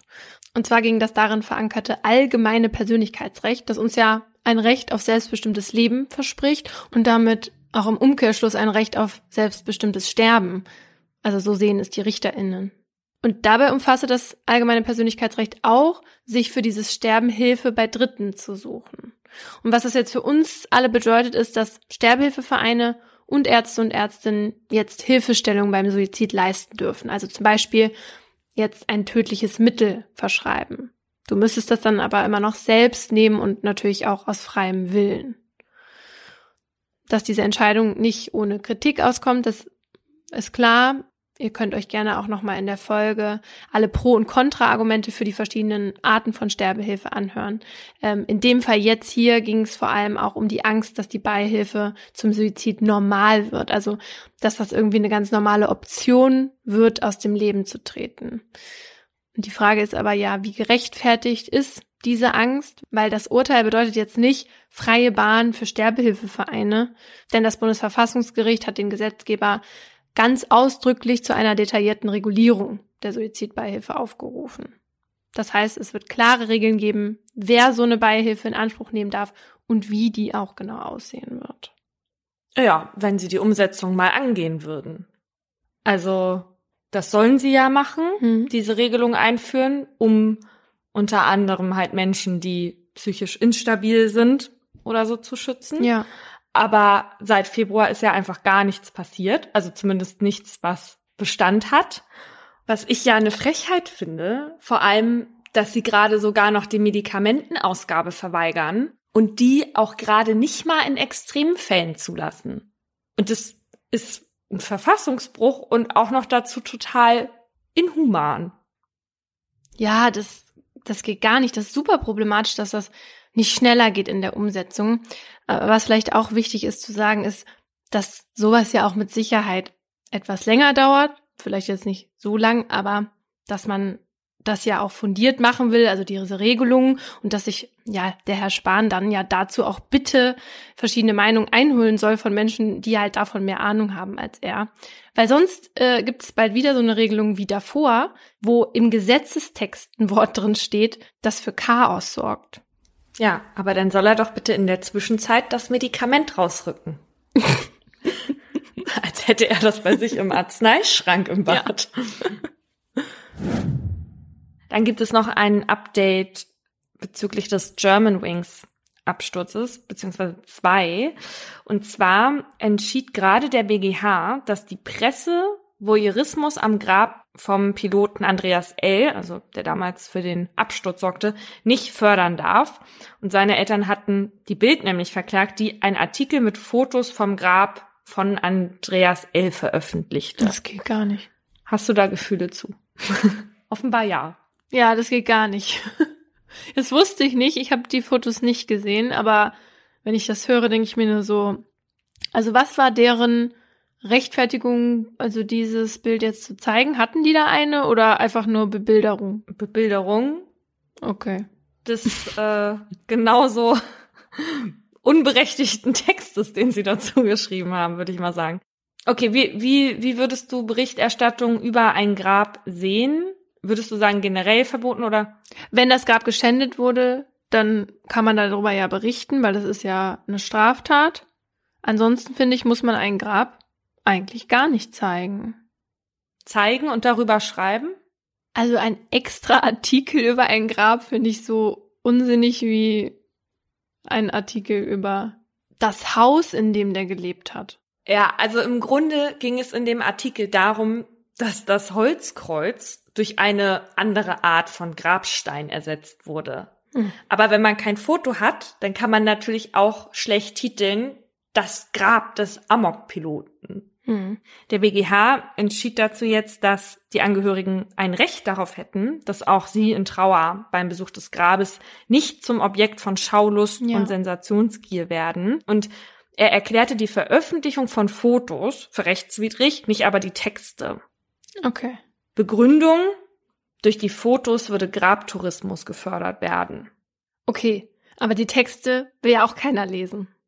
Noch dazu, das Landgericht Essen wies im Juli dieses Jahres die Klage der Hinterbliebenen auf Schmerzensgeld gegen die Lufthansa ab, weil es sagte, die medizinische Überwachung von FlugschülerInnen sei keine Aufgabe der Lufthansa.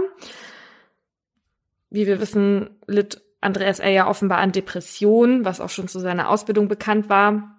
Und die Hinterbliebenen hatten mehr Schmerzensgeld gefordert, als die Lufthansa bisher bezahlte und wollte außerdem auch hier das Verantwortliche genannt werden. Wir hatten ja den German Wings und ähm, die Love Parade zusammen in einer Folge erzählt und bei beiden blieb es immer dabei, dass keine Verantwortlichen genannt wurden. Und ähm, darüber hatten wir berichtet in unserer Folge 52. 42. Ein Fall ist mir ganz besonders in Erinnerung geblieben, und zwar der von Frau Geliebs. Den habe ich in Folge 4 erzählt. Und der Fall handelt von einer jungen Frau, die sich 2006 mit Freunden und Freundinnen in einem Irish Pub für das WM-Fußballspiel England gegen Schweden trifft. Und sie wird dann zu Fuß nach Hause zu ihrer WG laufen und taucht dort aber nie auf. Die Tage danach ruft sie einige Male ihren Mitbewohner und ihre Geschwister an. Und bei einem der Gespräche sagt ihre Schwester zu Frauke, komm doch wieder. Darauf antwortet Frauke, das geht nicht. Ich lebe noch. Bei den Telefonaten sagt Frauke nicht, wo sie ist oder was passiert ist. Und sie weckt aber immer so ein bisschen die Hoffnung, dass sie doch wieder nach Hause kommt, obwohl sie sich total benommen anhört. Und zwei Monate später wird dann ihre Leiche gefunden. Die Neuigkeit ist, ein Unternehmer unterstützt jetzt die Familie. Der hat eine Internetpräsenz aufgebaut für den Fall und hat für Hinweise, die zur Ergreifung des Täters oder der Täterin führen, 30.000 Euro in Aussicht gestellt. Und Fraukes Mutter leitet jetzt eine Außendienststelle des Weißen Rings. Ich habe damals als ich davon erzählt habe, schon von möglichen Zusammenhängen zum Horrorhaus von Höxter erzählt. Mhm. Das Horrorhaus habe ich dann wiederum in Folge 36 behandelt. Und neben dieser örtlichen Nähe, also Paderborn, Höxter, gab es offenbar auch Zusammenhänge der Telefonmaststandorte und Frauke hatte ja auch SMS an ihre Familie verschickt. Und das war auch was, was das Höchster-Paar öfter gemacht hatte. Also Nachrichten im Namen der Frauen, die sie bei sich im Haus gefangen gehalten hatten, dann an die Angehörigen versendet. Und die Kripo hat auch in die Richtung ermittelt, sagte aber, es gebe dazu keine Erkenntnisse. Im Juni dieses Jahres ging dann laut Medienberichten ein Brief bei Fraukes Mutter ein, geschrieben mhm. von Angelika W., der Höchster Frau. Und darin schrieb sie, sehr geehrte Frau Liebs, sollten Sie in einem verwandtschaftlichen Verhältnis zu Frauke gestanden haben, dann schreiben Sie mir bitte zurück. Ich kann Sie leider nicht persönlich aufsuchen oder anrufen, darum bleibt mir nur der Briefkontakt.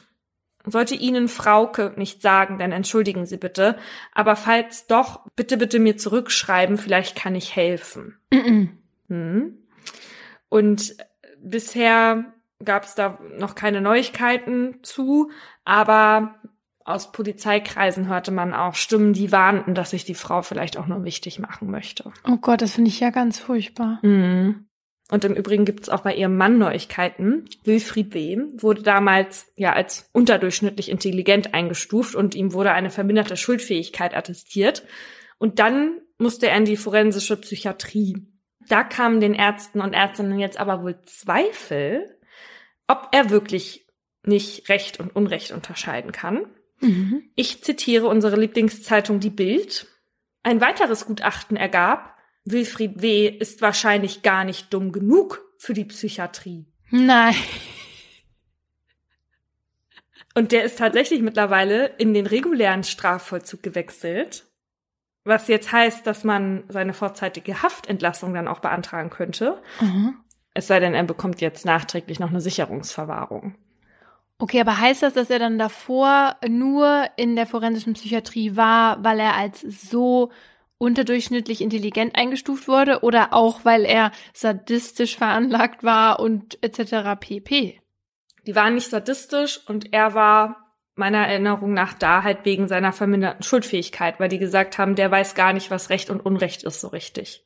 Und jetzt hat ein Gutachten das aber widerlegt. Das finde ich ja interessant. Also, dass, dass dann wirklich die Leute aus der Psychiatrie dann wieder rübergeschoben werden. Genau, das ist ja sowieso so. Also man muss das eh alle zwei Jahre prüfen, ob die weiterhin in die Psychiatrie sollen oder dann halt die Haftstrafe absitzen müssen. Ja, ja, normalerweise ja auch, um zu testen, sind, geht's denen jetzt besser und so, aber dass, ja. dass man halt quasi sieht, ach, der ist gar nicht so, wie wir den eigentlich eingeschätzt haben. Weil schlauer ist er ja da jetzt nicht geworden in der Psychiatrie. Nee. Oder doch? Kommen wir zu einer Folge, die für viele von euch die schlimmste war. Folge 10. In der haben wir nämlich von äh, Kindern gesprochen, die zu TäterInnen geworden sind. Und da habe ich von dem kleinen James Bulger aus England erzählt, der von zwei Zehnjährigen aus einem Einkaufszentrum entführt, gequält und getötet wurde. Die Verurteilung und achtjährige Jugendhaftstrafe der beiden Täter, die kamen bei euch ganz unterschiedlich an. Manche meinten, das sei richtig so gewesen und andere konnten eine Bestrafung von Minderjährigen gar nicht nachvollziehen. Und als ich die Geschichte im November 2018 erzählt habe, da saß einer der beiden wieder in Haft. Und zwar John Venables. Er war wegen Besitzes von Kinderpornografie verurteilt worden. Und zwar zu drei Jahren. Und 2017 war er übrigens schon mal wegen des gleichen Delikts verurteilt.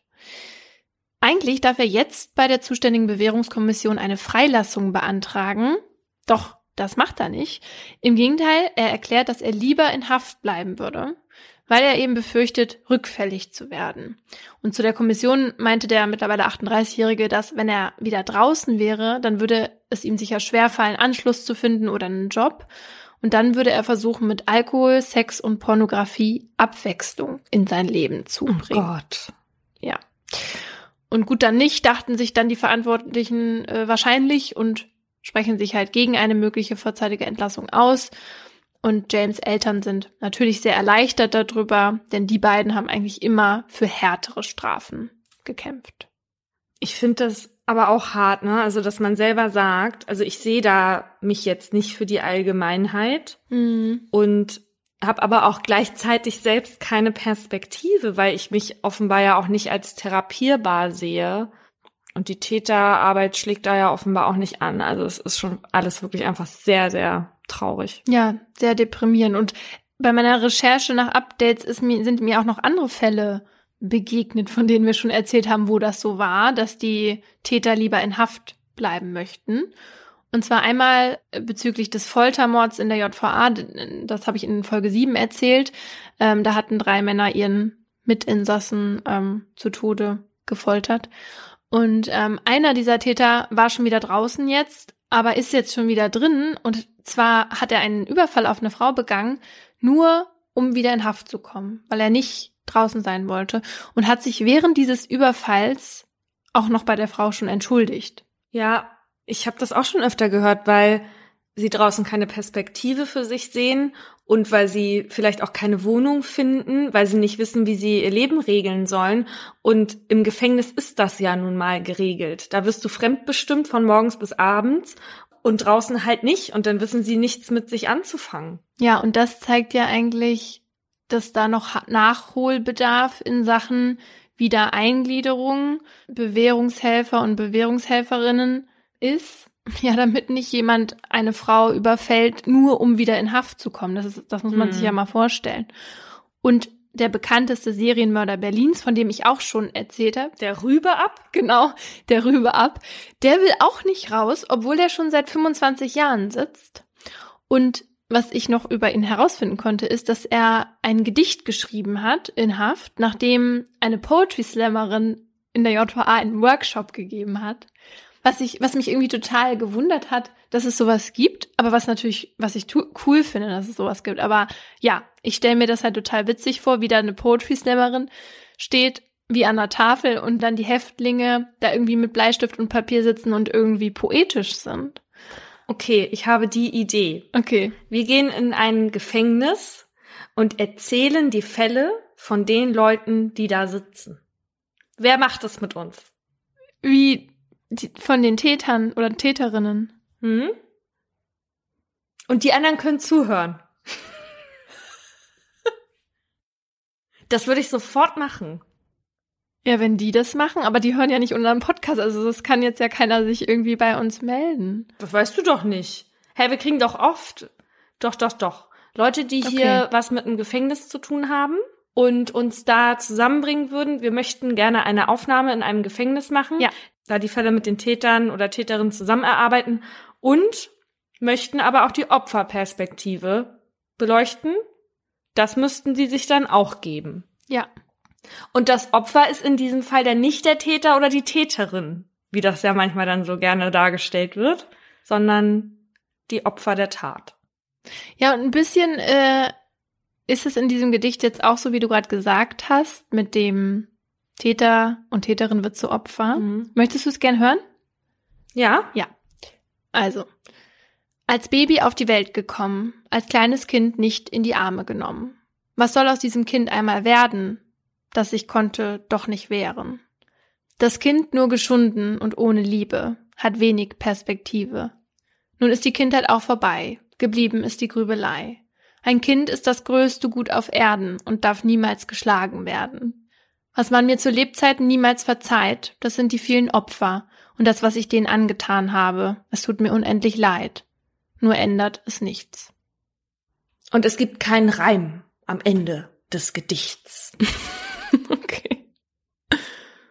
Also, ich meine, ich weiß nicht, ob ich es besser gemacht hätte, ja, aber Das Gedicht geschrieben. ja, genau. Ich glaube, ich kann gar nicht reimen. Aber ich meine jetzt, weil es ging dann darum, ob man Punkte vergeben kann oder nicht. Also andere Insassen. Was für das Gedicht? Ja, weil es haben ja auch noch andere Gedichte geschrieben und die wurden dann vorgelesen und man hat Punkte vergeben, was ich total blöd finde. Das finde ich auch Ja. gut. Stell dir mal vor, jemand würde unseren Podcast irgendwie mit so Punkten oder Nee. Sternen bewerten. Das ist ganz furchtbar. Gibt uns bitte fünf Sterne bei der Apple Podcast App. Aber auf jeden Fall gibt es da noch so einen anderen ganz berühmten Serienmörder, der mit ihm zusammen wohnt. Das ist dieser Oma-Mörder und der hat nämlich gesagt, so, es wird hier mit Punkten bewertet und der kann sich nämlich immer durchsetzen. Und der hat sich nämlich dafür eingesetzt oder irgendwie stark gemacht, dass man eben das doch mit Punkten halt ähm, bewertet und dann hat tatsächlich der, von dem ich gerade hier das vorgelesen hat, auch nur sehr wenig Punkte bekommen. Oh, das finde ich nicht nett. Nee. Aber der andere hat auch wenig Punkte bekommen. Ha.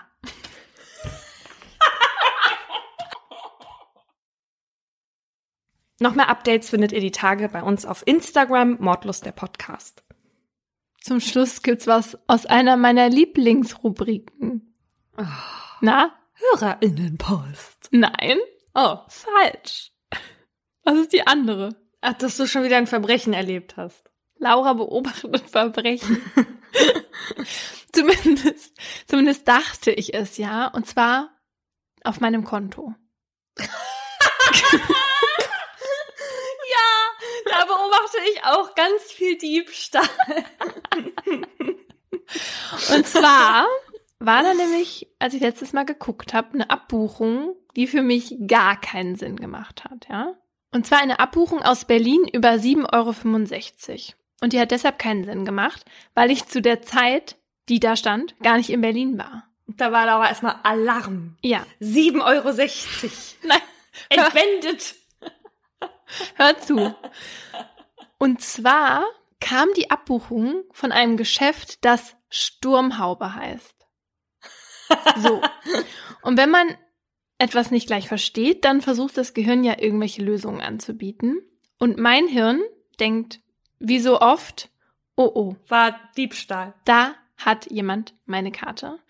Was auch Sinn macht, denn ich habe eine zweite Karte zu Hause in meiner Berliner Wohnung liegen und die hätte auch jemand entwenden können, weil, das weißt du eigentlich, Ja.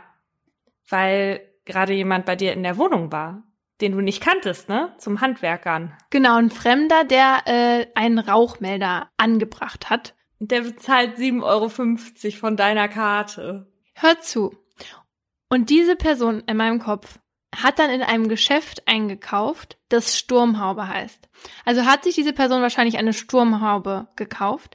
Sowas kostet ja sicherlich nicht mehr als 7,65 Euro. Um dann mit deiner Bankkarte noch mehr Geld abzuheben. Nee, um irgendwo einzubrechen. Und zwar hat er das halt mit meiner Karte gemacht, damit das später, also dieser Einbruch auf mich zurückfällt. Das ist doch die naheliegendste Erklärung für diese Abbuchung, oder? Ja. Nein. Eigentlich ergibt das gar keinen Sinn. Nein, gar nicht. Und dann habe ich natürlich das gemacht, was man immer macht, wenn man nicht weiß, Googeln. ja, genau, wenn man nicht weiß, woher die Abbuchungen kommen. Und dann stand halt da Lagner Sturmhaube GmbH Schönefeld.